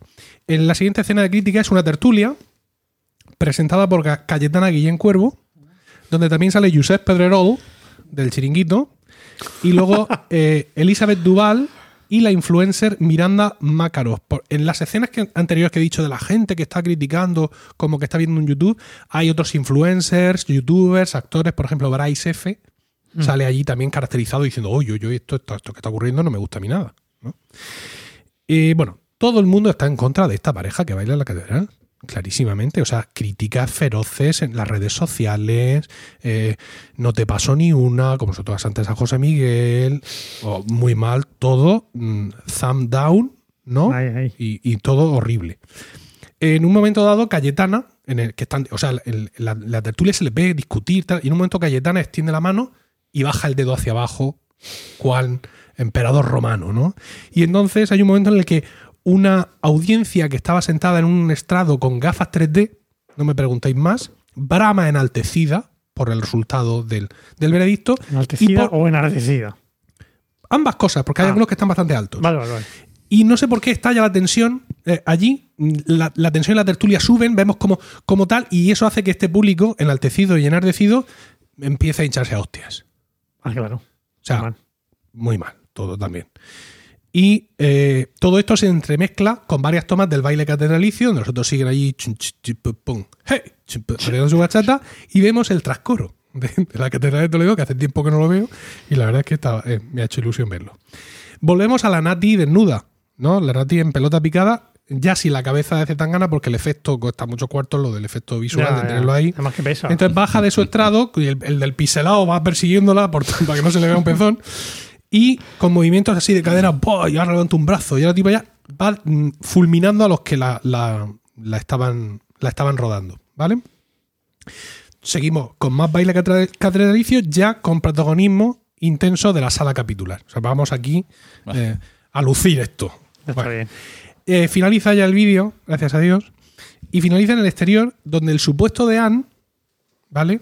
En plan super colega, les está haciendo una foto a, a Nati Peluso y a Z Tangana con unos monaguillos. Y después de, de to- de tomarse así la, la foto, le dice, le dice al sacristán, toma, toma, házmela tú ahora. Entonces, el de Anne y otro cura que estaba por allí, de raza negra, por cierto, se hacen, se cogen a la Nati Peluso y al otro, y a los monaguillos, y, el, y es el sacristán el que les hace, el que les hace la, la foto. Por cierto, el de Anne, o el, el personaje que Sí, el sí. de Anne, lleva casulla rosa. Ah, Es la de. ¿Cómo era? Del. Lo que significa que en la escena debe de estar. Mateo. Madre de Dios. Había dicho de no cantarla para que a la gente no se le quede taladrada en el cerebro. Es que ha entrado Nuria, que es mi esposa, Sí. Saludo a mis fans. Saluda a sus fans. intervino en el capítulo. ¿Qué capítulo fue? El, el El de 30. la el Brick, blockchain. no sé qué, Sí, el, de Blockchain. conoces eh, más fintech de las que crees. Eso, Decía, y nos explica lo del bloque. ¿Se ha quitado ya de lo del blockchain o sigue enganchada a eso? No lo sé. Ah. No conozco sus. Bueno, te decía que el deán lleva suya rosa, lo que significa que el vídeo está ambientado en el cuarto domingo de Cuaresma, que es el domingo letare, Ese. o en el tercer domingo de Adviento, que fue el domingo pasado, por cierto, el domingo gaudete, que son los dos únicos días en los que la liturgia manda ese color, no sé decirte. ¿verdad? ¿Cuándo hace más frío? Eh, Porque desnuda por ahí, sí, sin claro. camiseta. pues depende. Ah, bueno, tras la publicación del vídeo y ante el malestar que causó en una gran parte de la sociedad toledana y en el propio seno del arzobispado, se emitió un, parte de comunica- un- un comunicado por parte del arzobispado que dice así. El arzobispado de Toledo desea aclarar algunas cuestiones suscitadas al hilo de la publicación del vídeo musical grabado el pasado mes de septiembre en la Santa Iglesia Catedral Primada. Santa Iglesia Catedral Primada. El señor arzobispo desconocía absolutamente la existencia de este proyecto, el contenido del mismo y el resultado final. El señor arzobispo lamenta profundamente estos hechos y desaprueba las imágenes grabadas en el primer templo de la archidiócesis. Pedimos humilde y sinceramente perdón a todos los fieles laicos, consagrados y sacerdotes que se han sentido justamente heridos por este uso indebido de un lugar sagrado. Desde este momento el arzobispado se compromete a revisar el procedimiento seguido para evitar que vuelva a suceder algo semejante. Para ello se comienza a elaborar inmediatamente un protocolo para la grabación de imágenes de difusión pública en cualquier templo de la archidiócesis. Sin embargo, el deán, no el personaje, sino el deán de verdad, De verdad. Juan Miguel Ferrer ha defendido el hecho. Claro, fue, él el que dio el permiso y dice que, que ese permiso se dio porque presenta la historia de una conversión mediante el amor humano. Qué ha bonito. jodido Mayo. Qué bonito. Es cierto que el vídeo utiliza el lenguaje visual provocador, pero no afecta a la fe. Es un lenguaje propio de la cultura de nuestros tiempos y se ha atendido al bien que pueda producir a los alejados. Es decir, eh, el señor Deán piensa que Que al ver este ese vídeo- dices tú, hostia, voy a empezar a ir a misa. O, o al menos a misa en la catedral, porque, claro, me puedo encontrar bachata. Sí. ¿Vale? 30.000 pavos se ha embolsado el cabildo Ah, bueno, eso es- por eh, permitir esta grabación y continúa Juan Miguel Ferrer, ciertas actitudes de intolerancia contraponen la comprensión y acogida de la Iglesia, tal y como se manifiesta en las secuencias finales del vídeo. Es decir, vemos a todo el mundo cagarse en los muertos de estos que están ahí, criticarlos en redes sociales y, y en el Instagram y en todo eso, pero al final en los curas se hace una foto con ella. Caridad cristiana. Yo como argumento filosófico lo veo flojo. Claro, por parte, eh, ya, mi opinión, evidentemente, creo que el Deán se ha equivocado y que ha aceptado, y sin, a- sin abundar más, un uso completamente inadecuado de, al final, de uno de los templos más emblemáticos de la cristiandad, el cual, pese a su cargo de Deán, no es suyo. Que- muchas veces lo que, lo que se piensa en los Deanes, que la catedral es suya. Yo entiendo que los 30.000 pavos mm, le han Ah. venido bien, pero también hay que ver que es una cantidad ridícula para, para lo que es la catedral de Toledo. una pregunta. ¿Un Sí. deán que viene a ser? ¿Como un administrador de una...? En una catedral no tiene párroco, el, el deán hace, hace esas veces. Es el que se la- encarga del día a día de la catedral como edificio. Es el máximo responsable de la catedral. Sí, O sea, como, como edificio y como iglesia de a qué hora decimos la misa. Sí. Y, eh, el, la- el cabeza que organiza del las cabildo, ¿no? actividades que Sí, se realizan en la cuando- catedral y da misa cuando no hay... Bueno, o, o no da misa porque el dar misa es, es otra cosa, ¿no? Pero, por ejemplo, cuando nosotros hemos querido ensayar en la catedral, hemos querido cantar en la catedral, lo que sea, es el deán el que autoriza esas cosas. Igual que en una iglesia normal es el párroco. Porque es un sacerdote, Sí. o sea que no es un. Que no es cualquiera... No, no, que es, una, es, Es- un- es probablemente el, el segundo más importante en la, En la diócesis. en la diócesis. jerarquía Sí, de... sí. sí, Es miembro vale. del cabildo catedralicio, por supuesto, y además es un cargo. De hecho, lo preside, ¿no? Sí, es un cargo muy, muy longevo. Que por cierto, con toda esta historia, don Juan Miguel Ferrer dimitió de su cargo eh, a sugerencia del arzobispo tan solo una semana antes de que su cargo caducara. Ajá. Así también dimito yo. Bueno, Bueno. dimitió. Zetangana y su equipo, pues evidentemente, pues han querido crear una polémica que trascendiera a la muy escasa calidad de la canción y lo han conseguido porque han dado con este tonto que les ha seguido la corriente y se ha creído todo esto de que fíjate cómo la iglesia sale súper bien parada y esto va a hacer va, va a haber cola aquí para confesarse en las iglesias. No es la primera vez que un vídeo musical eh, escandaliza a la opinión pública por sus connotaciones religiosas. El primero que yo recuerde, y seguramente el más relevante, pues fue Like a Prayer de Madonna en 1989. Un vídeo con una imagen de, de un Cristo negro que recobra vida y yace con Madonna para después recuperar su petrea forma. Tenemos más escenas, cruces ardiendo, que es el símbolo, como sabéis, del, del Ku Klux Klan, ¿no? Y el hecho de que sea una cruz, pues también establece ahí unos vínculos, un coro de gospel y una canción con, que presenta un texto eminentemente religioso, más allá de sus dobles sentidos. He de decir en estos momentos, no sé si lo he dicho ya en romano, me parece que sí, que yo un verano que canté, perdonadme amigos, un verano que canté en el coro guitarrero de la iglesia de mi pueblo, Mm. junto con un amigo seminarista, hice una versión guitarrera en español de Like a Prayer y la cantamos en misa. Sí, señor. Yo Pero no has Mira, recuperado son, la letra. Son muchos años, son muchos años juntos y necesitaba eh, sacar esto. Ahora ya sabéis. ¿Y, y por qué lo hiciste, Emilio? eh, pues, yo qué sé, La juventud. sí. Pero la, la letra mm, supongo que la modificaríais para darle en el morro a Madonna. No, la letra. No, no, sería, si una, que, sería una letra muy bonita. si muy... es que la letra estaba muy bien. Ah, vale. La letra audio. original que Lo único que hicimos fue encajarla un poco en el español, pues a puñetazos, evidentemente. Sí. Ya, ya. El, sub- el subtexto se mantenía. Sí, sí. De, aquella, de, aquella, de aquel vídeo de Madonna leemos en, en Wikipedia, puso un circo mediático en marcha agitando solo los temas de sexualidad y religiosidad que Madonna quería traer. En respuesta a este vídeo, el, el Vaticano emitió un comunicado de condena, los críticos lo acusaron de sacrílego y herejía, y grupos religiosos trataron de prohibir el anuncio de Pepsi que tenía esta, esta música como melodía e incluso boicotear los productos de Pepsi. Pero Pepsi, para evitar males mayores, lo que hizo fue quitar el anuncio, ¿no? retirarlo de, la- de las cadenas de televisión y romper el contrato de patrocinio con Madonna. Aunque los 5 millones de dólares que ya le había dado, dijo, no, no, esto te lo quedas. Que en realidad esto Nos nos ha venido muy venido a todos. ¿no? Madonna comentó en su momento, el arte debería ser polémico y eso es todo lo que allí está. Supongo que los traductores de la. Wikipedia han tenido una mala tarde. Eh, se dijo del vídeo de Laika Breyer que podía leerse como una acusación de un cristianismo patriarcal del hombre blanco en- en- con respecto a lo que ha ocurrido a las mujeres blancas y a los hombres negros. Las imágenes icónicas de este vídeo pues, han demostrado, también abro comillas, ser algunas de las más impactantes e inolvidables en la historia del videoclip musical y sirven solo para eh, más condena del clip de la discriminación racial y la culpa religiosa. Bueno, para montar todo este pollo en su momento, Madonna no necesitó grabar el vídeo en la Catedral de San Patricio, Nueva York, ¿no? Simplemente se montó un decorado de iglesia rural de Estados Unidos, estas típicas iglesias blancas, ¿no? Con una escalinata para subirla, ya los minusválidos que se queden fuera. Y además, ese mismo escenario interior, eh, al, al final del vídeo se ve que es, eh, que es la comisaría de policía. También, es decir, la reja donde estaba la imagen del Cristo Negro que vuelve a la vida, al final del vídeo es la celda donde está el protagonista negro injustamente acusado del asesinato de una mujer blanca por negro. Y va Madonna y le dice al policía, que no es que yo lo he visto. Y dice el policía, hombre, lo he dicho antes.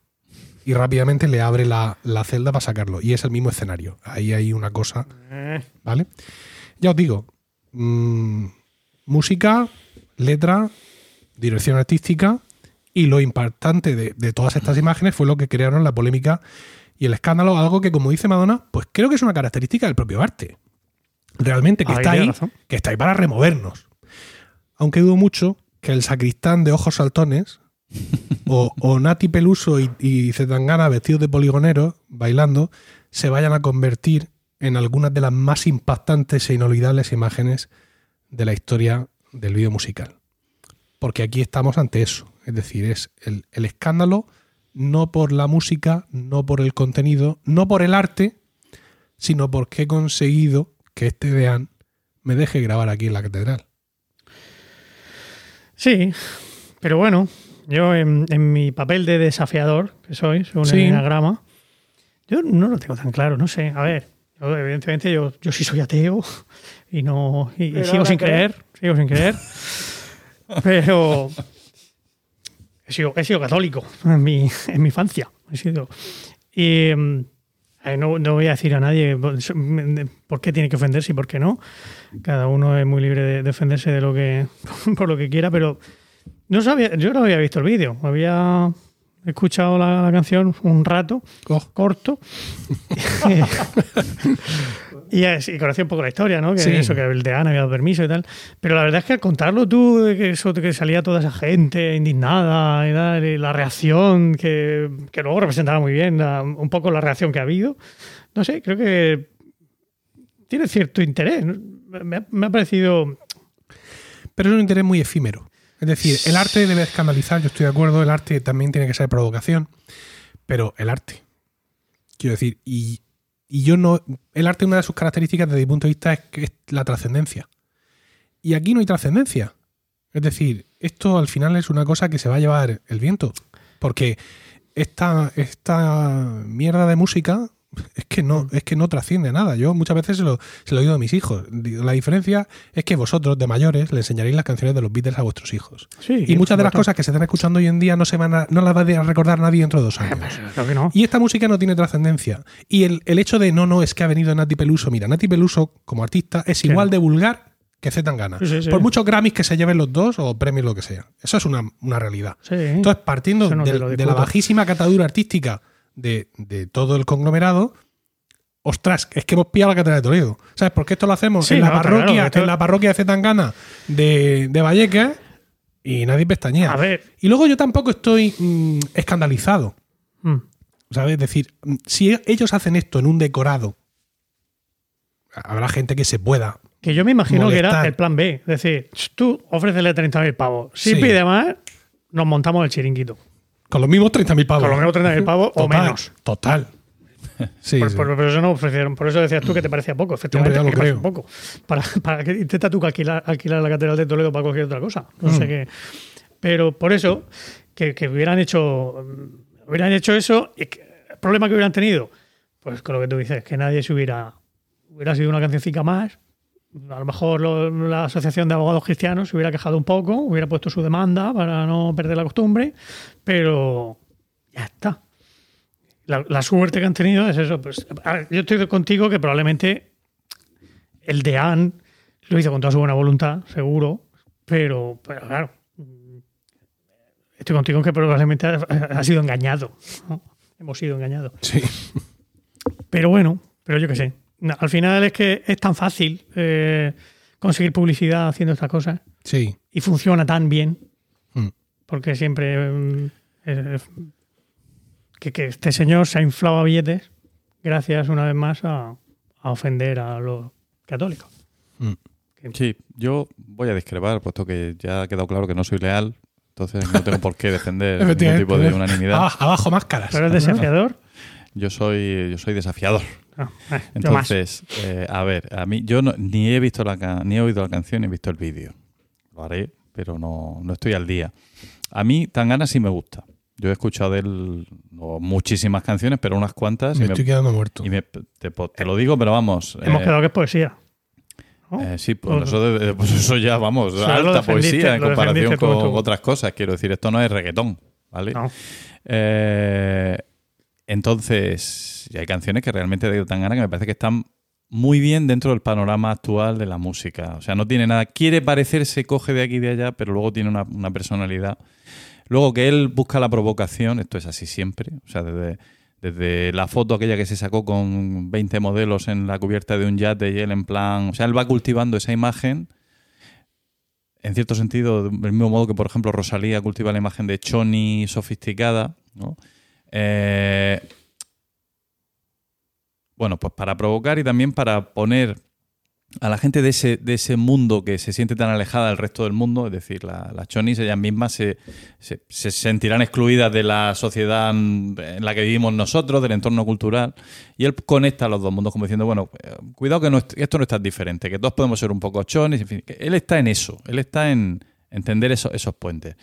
Entonces, en el hecho de que use la catedral, ah, da un resultado que probablemente sea estéticamente desagradable, es decir, que, lo único que puede producir como mucho es esa provocación que a lo mejor nos lleva a algo bueno. Yo ahí sí veo que puede ser, se puede interpretar como algo bueno, eh, el que demuestra que la, que la Iglesia Católica pues, no es un ente monolítico en el que todo está controlado de manera absolutamente piramidal y hay que hacer lo que dice el Papa y el que se mueva fusilado y que puede haber discrepancias y que puede haber opinión y que la gente sale y pide disculpas y pide perdón cuando se equivoca, cosa que me parece valiosísima y rarísima en estos tiempos, incluso dimite, aunque le falte una semana para, para jubilarse. Es decir, que llevando a otro terreno la, la discusión, ¿eh? y, y aunque me parece que probablemente no sea algo estéticamente valioso, ni por lo que he oído de la canción, que son solamente una línea, es el estribillo, ya me parece que no me va a gustar. Pero yo sí discrepo un poquillo en ese sentido, ¿no? Eh, en el que, que Tangana sea un artista valioso, yo creo que sí lo es, dentro del panorama actual, ¿vale? Y, y bueno, que, que a lo mejor se puede sacar algo bueno de, de esta cosa rara que han hecho. Es que mira, provocar con 30.000 euros en el bolsillo no es provocar. Cuando el arte quiere provocar, el arte se la juega. O sea, esa es la provocación del arte que te mueve. O sea, Madonna hizo eso en un momento, en el 89, con, con Juan Pablo II en, en el Vaticano. ¿Vale? Es, es- es un entorno distinto. Y, y- y no arriesga en dónde lo hace. Arriesga como lo que hace y el mensaje que saca, que ataca a mucha gente de aquella sociedad. Mm. Y, y otra provocación es, me voy a hacer una performance de, de un aborto donde yo me pongo desnuda, manchada de sangre, con un, una historia tremenda y un feto en mis manos en la puerta de un colegio de Opus. Te la estás jugando. Ahora, oye, que ha cogido los 30.000 pavos. Es esa, esa Uh, llamada tuvo que ser Pues vamos para allá. el productor llamando a Zetangana diciendo que ha dicho que sí. Que ha dicho ¿Cómo? que sí. Que ha dicho Claro. que sí. Entonces, Sí y no. O sea, yo pienso en Aristófanes y no voy a compararlo con Zetangana, pero Aristófanes escribía en un contexto bastante seguro y, y provocaba igualmente, ¿no? Y removía conciencias, no lo sé. bueno, dicho queda. Gracias. ¿Seguimos? Eh, Diego José, habréis visto que apenas ha intervenido porque está pezuñeando. Está, está alineando. Hoy viene con, viene con libreta y ordenador. No, no, ¿Vale? no, está interveni- preparado para todo. porque, bueno, al principio intervenido, pero es que, bueno, ¿qué, qué, qué puedo decir? No, no, no, Eh, claro, está, es que estás alineando los chakras porque ahora nos va a caer aquí la del pulpo. ¿Vale? Bueno. Y es que efectivamente ahora es el momento de Diego José.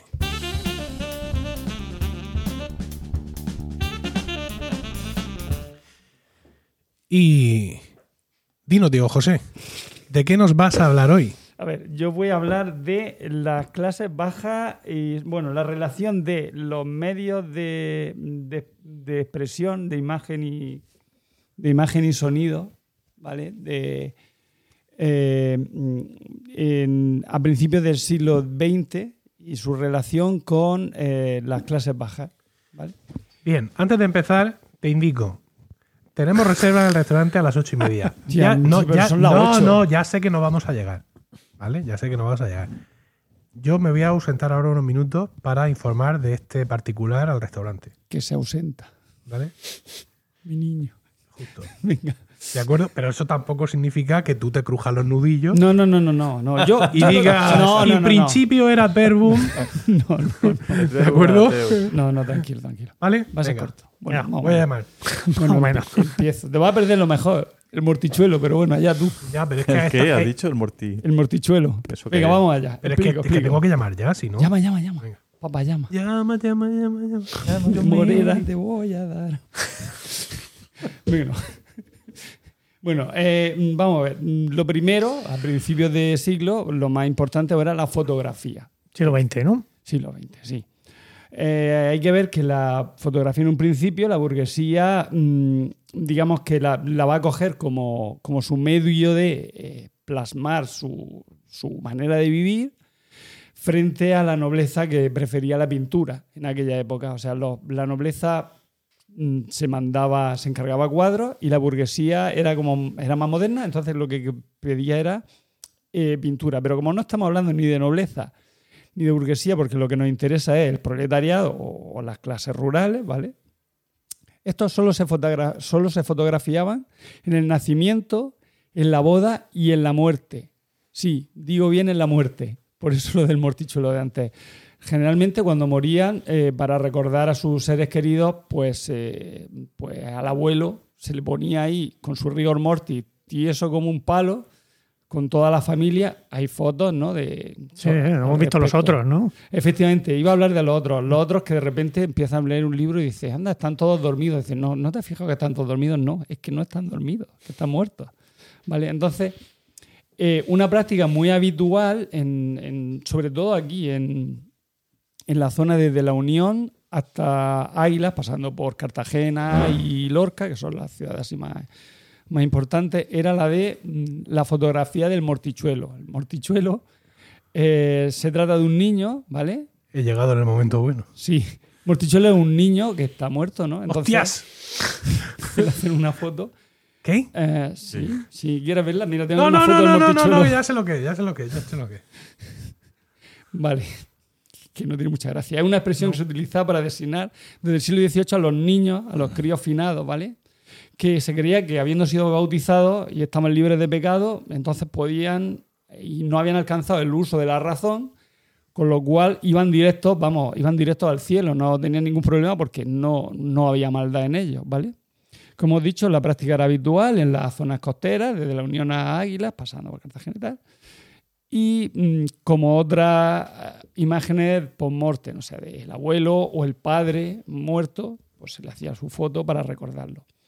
Mm, hay que recordar que hay muchas fotos, en- sobre todo en el, Museo Minero de, la Unión, de personas, o sea, de, de este, tipo de este tipo de fotografías, ya que eran muy numerosos los accidentes laborales por las condiciones laborales de trabajo que habían en las minas de la Unión.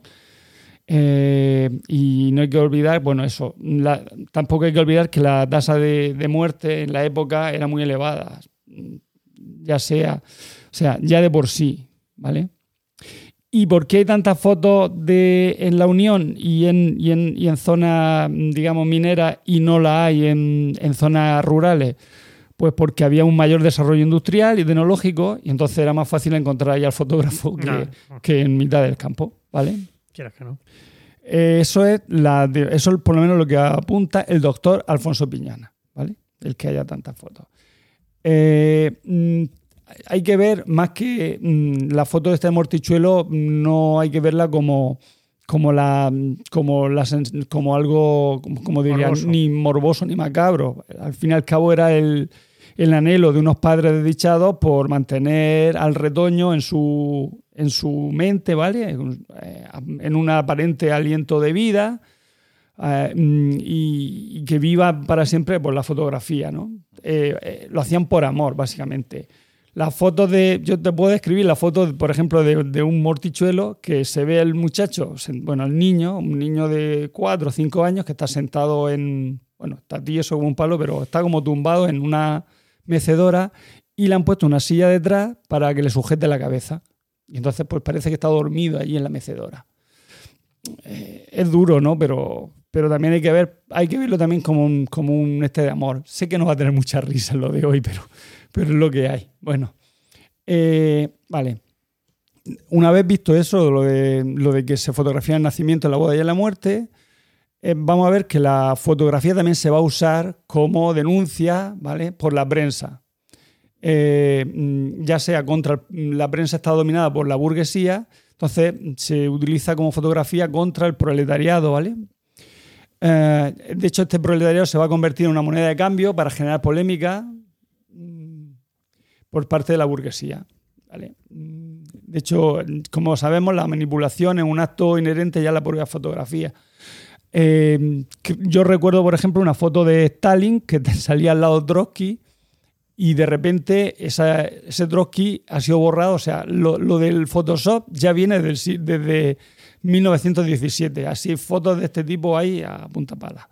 Vale. Mm, y como ejemplo, te puedo decir de el contrario, o sea, de algo, de una fotografía que ha servido como reacción eh, y, y de- como movilización, por ejemplo, la foto de Sierra Pelada, ¿vale? Que consiguió que, que hecha por Sebastián Salgado, que consiguió que el gobierno brasileño investigara las condiciones de trabajo que había en, esa, en, esa, en ese lugar. ¿De acuerdo? O sea que no siempre ha servido para. Bueno, esta foto de Sierra Pelada es de hace poco, no, hace, no es de principios de siglo, es de hace poco, pero, pero que también la fotografía ha hecho su bien. bien. Eh, la otra manera de expresar, digamos, al proletariado es el cine. El cine, como vemos, nace para ver la realidad desde un medio no mentiroso, mientras que la fotografía en teoría podía ser modificada. El cine es más complicado de modificar. El cine contó más que la. eh, o sea, en el cine costó más que las clases in- intelectuales lo aceptaran. Digamos que va a ser un, va a ser un medio más. eh, mm, Un entretenimiento, va- sí, eh. más un medio de entretenimiento del proletariado y de la burguesía baja. La, alta burguesía le gustaba más la fotografía y menos lo que el, el cine. Y como ejemplo de, de, primer, de cine, pues voy a hablar de un corto, ¿vale? Bueno, así por encima. El corto se llama El ciego de la aldea. Casi todos las sinopsis las sinopsis, sinopsis. sinopsis, sinopsis, sí, ya decía yo que no lo había dicho bien. Eh, la he sacado de Phil Affinity, Mm. porque bueno, es corta y va cortica y al pie. Por cierto, soy Quagis en Phil Affinity, por si alguien se quiere, ser- que se quiere hacer amigo mío. Vale, no es que no tenga amigos, pero. el ciego de la aldea es de. que que eres leal, eh, eres sí, sí, generoso. Efectivamente. El- eh, es de 1907, ¿vale? Dura, es un corto de 8 minutos. Se puede ver en, se puede ver en YouTube, está en YouTube. Tú pones El ciego de la aldea. Y trata, bueno, en 8 minutos trata de una niña. Voy a hacer, voy a contar hasta el final, pero bueno, así. Spoiler, pues, sí, spoiler total. Una niña y su abuelo ciegos pasean por la aldea y van pidiendo limosna. Una pareja de ricos le da una moneda, hecho que es observado por un grupo de hombres que deciden secuestrar a la mujer y chantajear al marido a cambio de que les firme un cheque. Afortunadamente, la niña y el anciano ciego consiguen liberar a la mujer y los secuestradores son detenidos por la policía. Daredevil. Si, no- si nos fijamos, Daredevil, si no es la niña la que ve al. Es la niña la que ve a los secuestradores. Si os, si os fijáis, mm, se pone Pero al pobre. no, era, no era una niña y su abuelo ciegos. Sí, pero el ciego no ve. Es la Ah, niña. la- una niña y su abuelo ciego. Sí, sí, la niña ve. Es que claro. había entendido una niña y su abuelo ciegos. Y No, yo no. pensando, joder. No, el ciego va allí, además tiene una, tiene una cara así un poco peculiar. Va el hombre pidiendo y la niña lo va sujetando para que no se caiga el hombre. Bueno, si, no- si os fijáis, la, la imagen que se da ahí de, de- del pobre es de, un, de pobre pero honrado. 1907. Sí, sí. Claro. O sea que una, una imagen buena. Hay desalmados, pero luego hay pobres que son honrados. O sea que es una buena, una buena imagen. Y, y los secuestradores son burgueses. Los secuestradores son ahí. No, no llegan a ser burgueses. Son ahí. Los burgueses son buenos también, porque son los, los- Los los ricos. que sufren. Date, decir, date cuenta, claramente- date cuenta, José, de la puñada del, del capitalismo a nuestros corazones que supone la frase pobre pero honrado. O sea, soy pobre.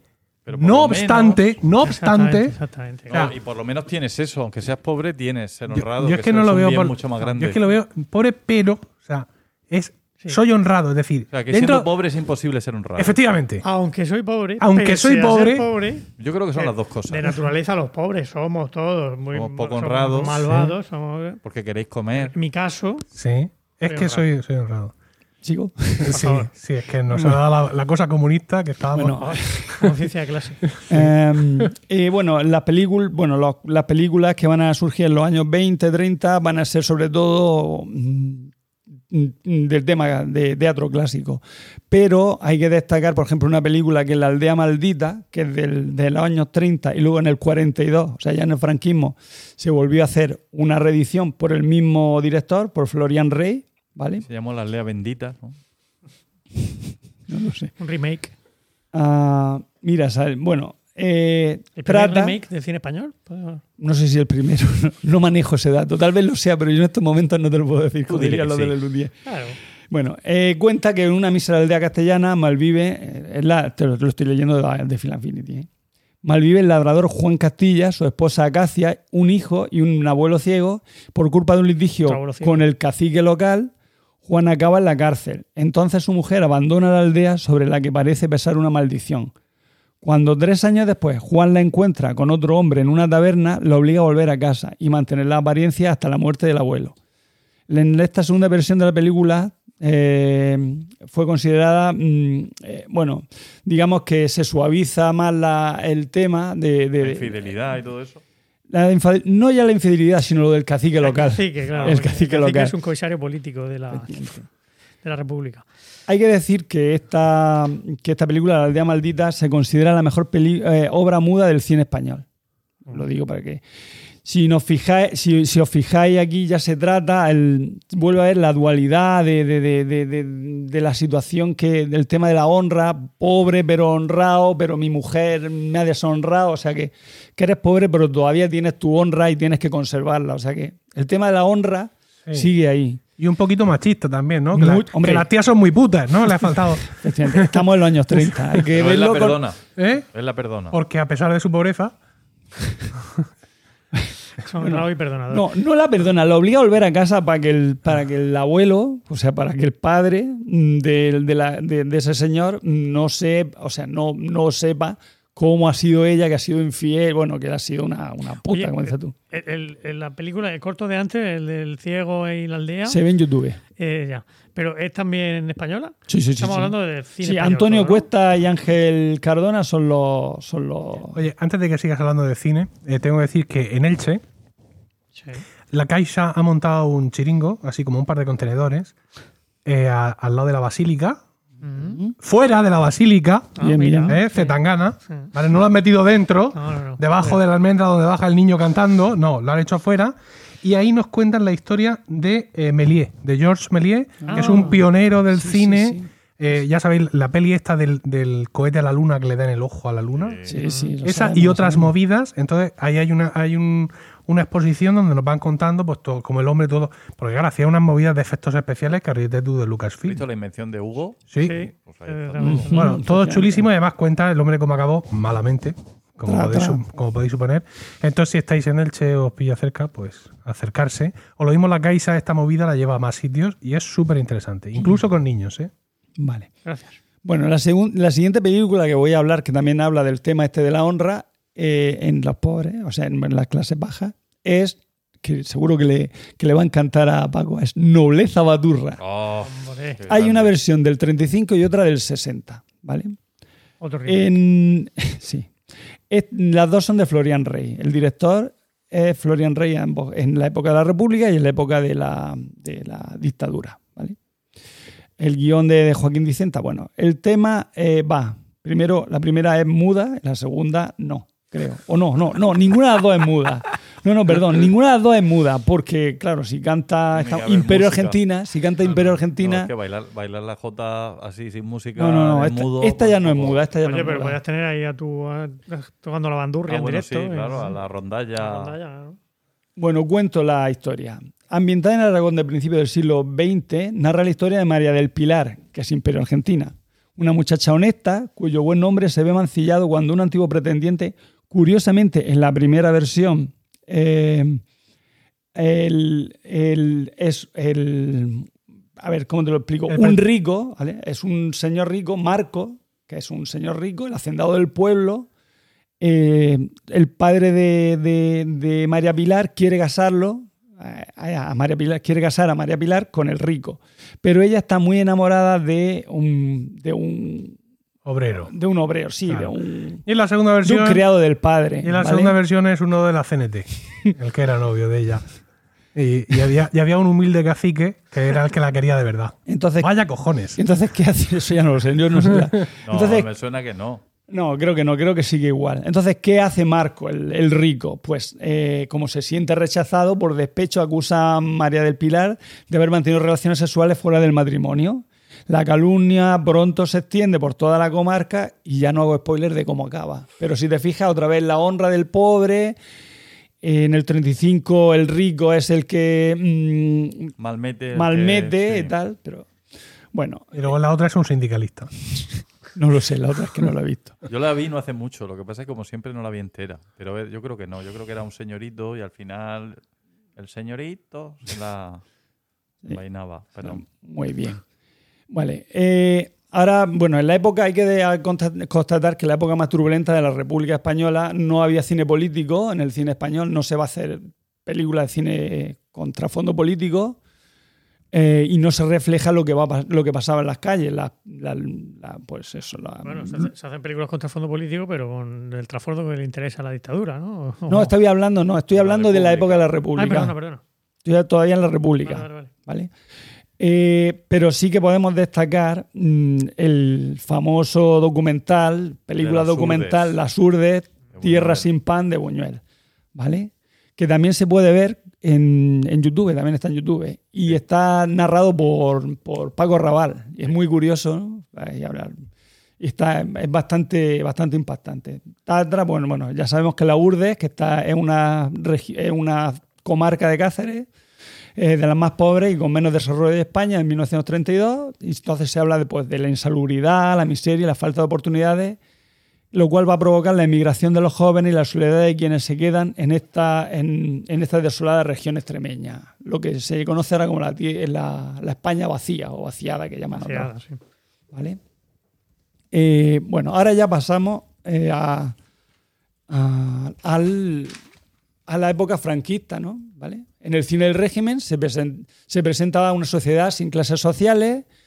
Por ejemplo, un ejemplo es en la película Hay un camino a la derecha, de 1953, con dirección de Francisco Rovira Veleta, donde sale eh, como actor Paco Raval, y así que conozcamos, porque yo el resto no los conozco. Julia Martínez, pues una señora. Vale. Eh, ¿De qué va? Eh, hay un camino a la derecha. A su llegada a Barcelona, Miguel es despedido de su trabajo de marinero y los problemas financieros con los que se tendrán que enfrentar a partir de este momento harán que poco a poco se introduzca en el mundo de la delincuencia. El poco dinero que, ha- que hasta entonces había conseguido reunir Inés, su esposa, gracias a su duro trabajo, va a ser dilapidado rápidamente por él. O sea que no es que haya malos ricos, y no, no, no. O sea, la, la maldad está, como hemos visto, en, en las clases bajas hay pobres pero honrados y pobres pero no honrados, como vimos en El Ciego de la Aldea, como hemos visto en Nobleza Bat bueno, Nobleza Baturra no, en la otra, en, ay, se me olvida. en la de, aquí, la de, ay, la aldea maldita, la aldea maldita. Eso. Eso, no me, acordaba. Vale, la otra película, así, donde, que trata del, del tema de las clases bajas que lo pasan mal, pero hay un- como una honra y tal, es Un Millón en la Basura, del 1967.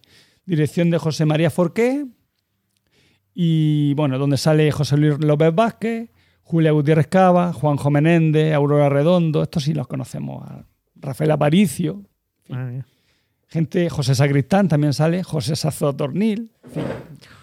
Ah, bien, ¿de qué va? Pepe es un hombre gris y humilde, es barrendero y forma parte de, la, de una fantasmal brigada de, del amanecer. Eso es lo que la sinopsis de Final Affinity, eso no lo os lo digo desde que a golpe de manguera limpia las calles de la ciudad. Cuando un día encuentra un millón de pesetas en un cubo de basura, un millón de la época, del 69, que son muchísimo dinero y decide quedárselo para resolver sus acuciantes problemas económicos. El hombre estaba fatal y decide, pues, esto- con esto me arreglo yo. Pero su esposa le aconseja que cumpla con su deber y devuelva el dinero. Mm. O sea que la moral de, de- de- de- la. O sea, si te fijas, el. Bueno, eh, el, digamos, la esta que doy yo, la, la teoría que doy yo. O sea, el pobre pero honrado. De, el franquismo no habla de clases sociales, soslaya un poco que el hombre lo esté pasando mal, el pobre barrendero que esté cobrando una miseria para decir, bueno, aunque es pobre, pero mira, el hombre devuelve el dinero, es honrado. Y esto es lo que tenemos que ser todos los españoles. Hay que ser resignarnos con nuestra pobreza, y, pero ser honrados, no robar, que eso está muy feo. Bueno, y por último, ya para acabar, aunque no lo creáis. Ah, no, no, tengo todavía más. Perdón, locos me, estos romanos. me había emocionado. Vale. Eh, mm, hablando del, del proletariado, ¿vale? A través del cine histórico, mm, en 1970, y- en 1970 hay una película que se llama Odio en la entraña, donde habla de la vida de los mi- mineros en 1876. Es bastante interesante. Sale Sean Connery y, bueno, una huelga, y entonces como meten a un a, un, a uno de la, de la propia mina para que haga de espía, en fin. Eh, trata por la, la pobreza que había en la época. Esto es, es una película actual, pero que refleja muy bien la situación en la que se vivía en, en el 76 en Inglaterra, ¿vale? Y esta sí que es una película muda, pero y que es muy interesante, es El Mundo Marcha, de 1928, de Kim Vidor, también conocida como The Crow, o sea, la multitud, que es el nombre en inglés, ¿vale? Habla del sueño americano. Crowd. Crowd. The listening crowd, and by the lovely south. Vale, The Crowd. Alexander Fest de Händel. Por lo menos eso. Muy bien. Entonces, habla. ¿De qué trata esto? Pues mm, habla de un, de un señor que, que se, bueno, se va a trabajar a Nueva York creyendo en el sueño americano que va a conseguir eh, el éxito y al final acaba en una oficina eh, trabajando a destajo en un, en un, en un, este, en, en un ambiente totalmente deshumanizado, Mi ¿vale? historia. ¿Qué? Mi historia. Tu historia. No, no es tu historia, porque él sufre la depresión del 29 y se va a la calle, ¿vale? Entonces, esta película desmitifica el sueño americano y hay una frase muy interesante que sale en la película y dice, la muchedumbre siempre ríe, pero solo, solo llora un día por ti. O sea, cuando estás de buena, siempre está de risa, pero solo va a llorar un día por ti, el día que te mueras.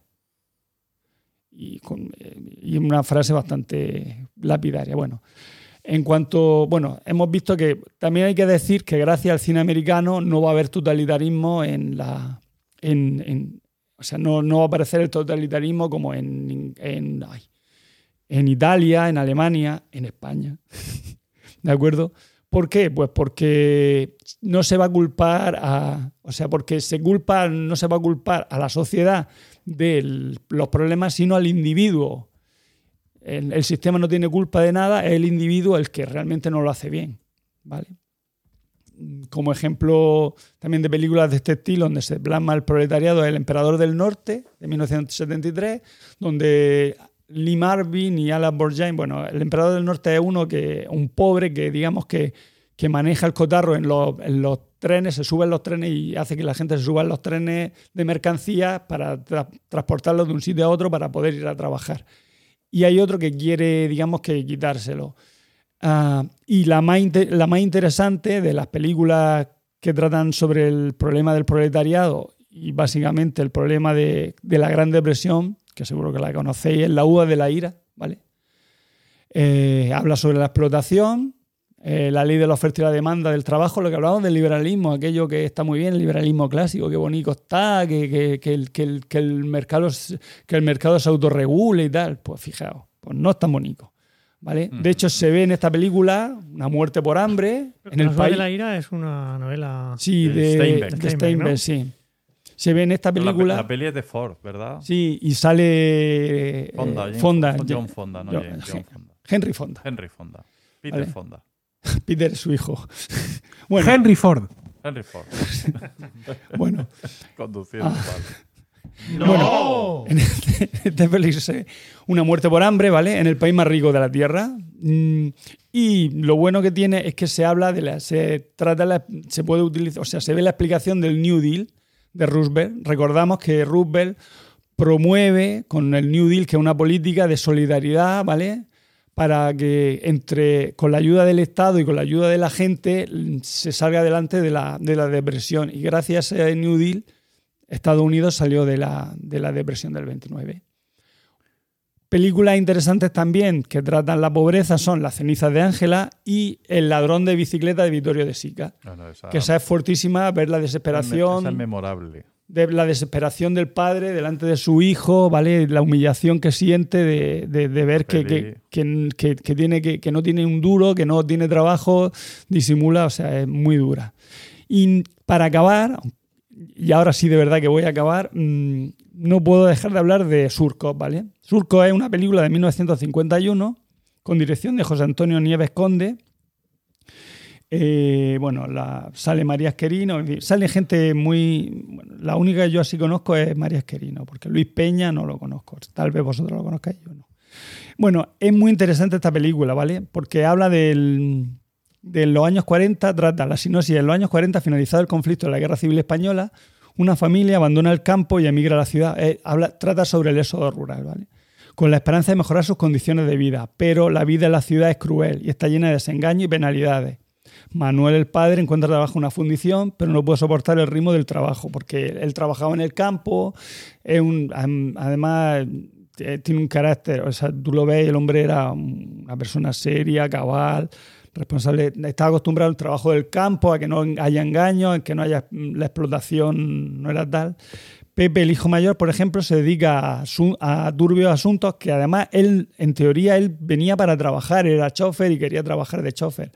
Pero se dedica, mm, se mete con un grupo en una taberna, con un grupo de- pues, de des- no desarrapados, sino de De vagos, desoficiados, de vagos, sí. vagos. Y valeantes, ¿vale? Ay, ay, ay. Y acaba, pues se dedica a turbios asuntos relacionados con el extrapelo. Manolo, el hijo menor, encuentra trabajo como chico de los recados, pero también se malea. Y Tonia, la hermana pequeña, o sea, la hermana, eh, empieza a trabajar como asistenta y acaba trabajando como, como mujer de compañía.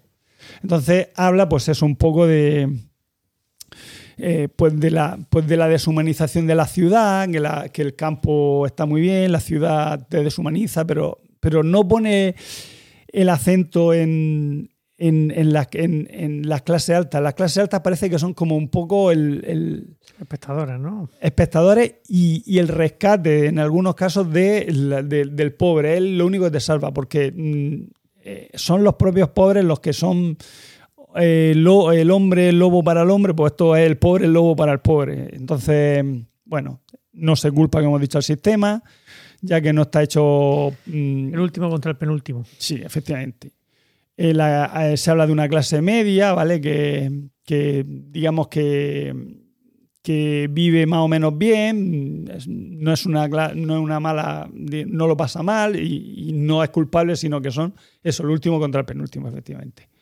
Eh, de hecho, mm, el- lo que la sensación que da es que las cosas pasan porque la vida es así, porque así es la vida, la vida es dura, ¿vale? Eh, Y lo es, y lo es. Desastres Mm. meteorológicos. para acabar, solo quiero, bueno, a una crítica que habla Pablo Gurt de un crítico de Phil Affinity que dice, en cierto modo, Surcos se podría calificar como la película iniciática del cine español moderno.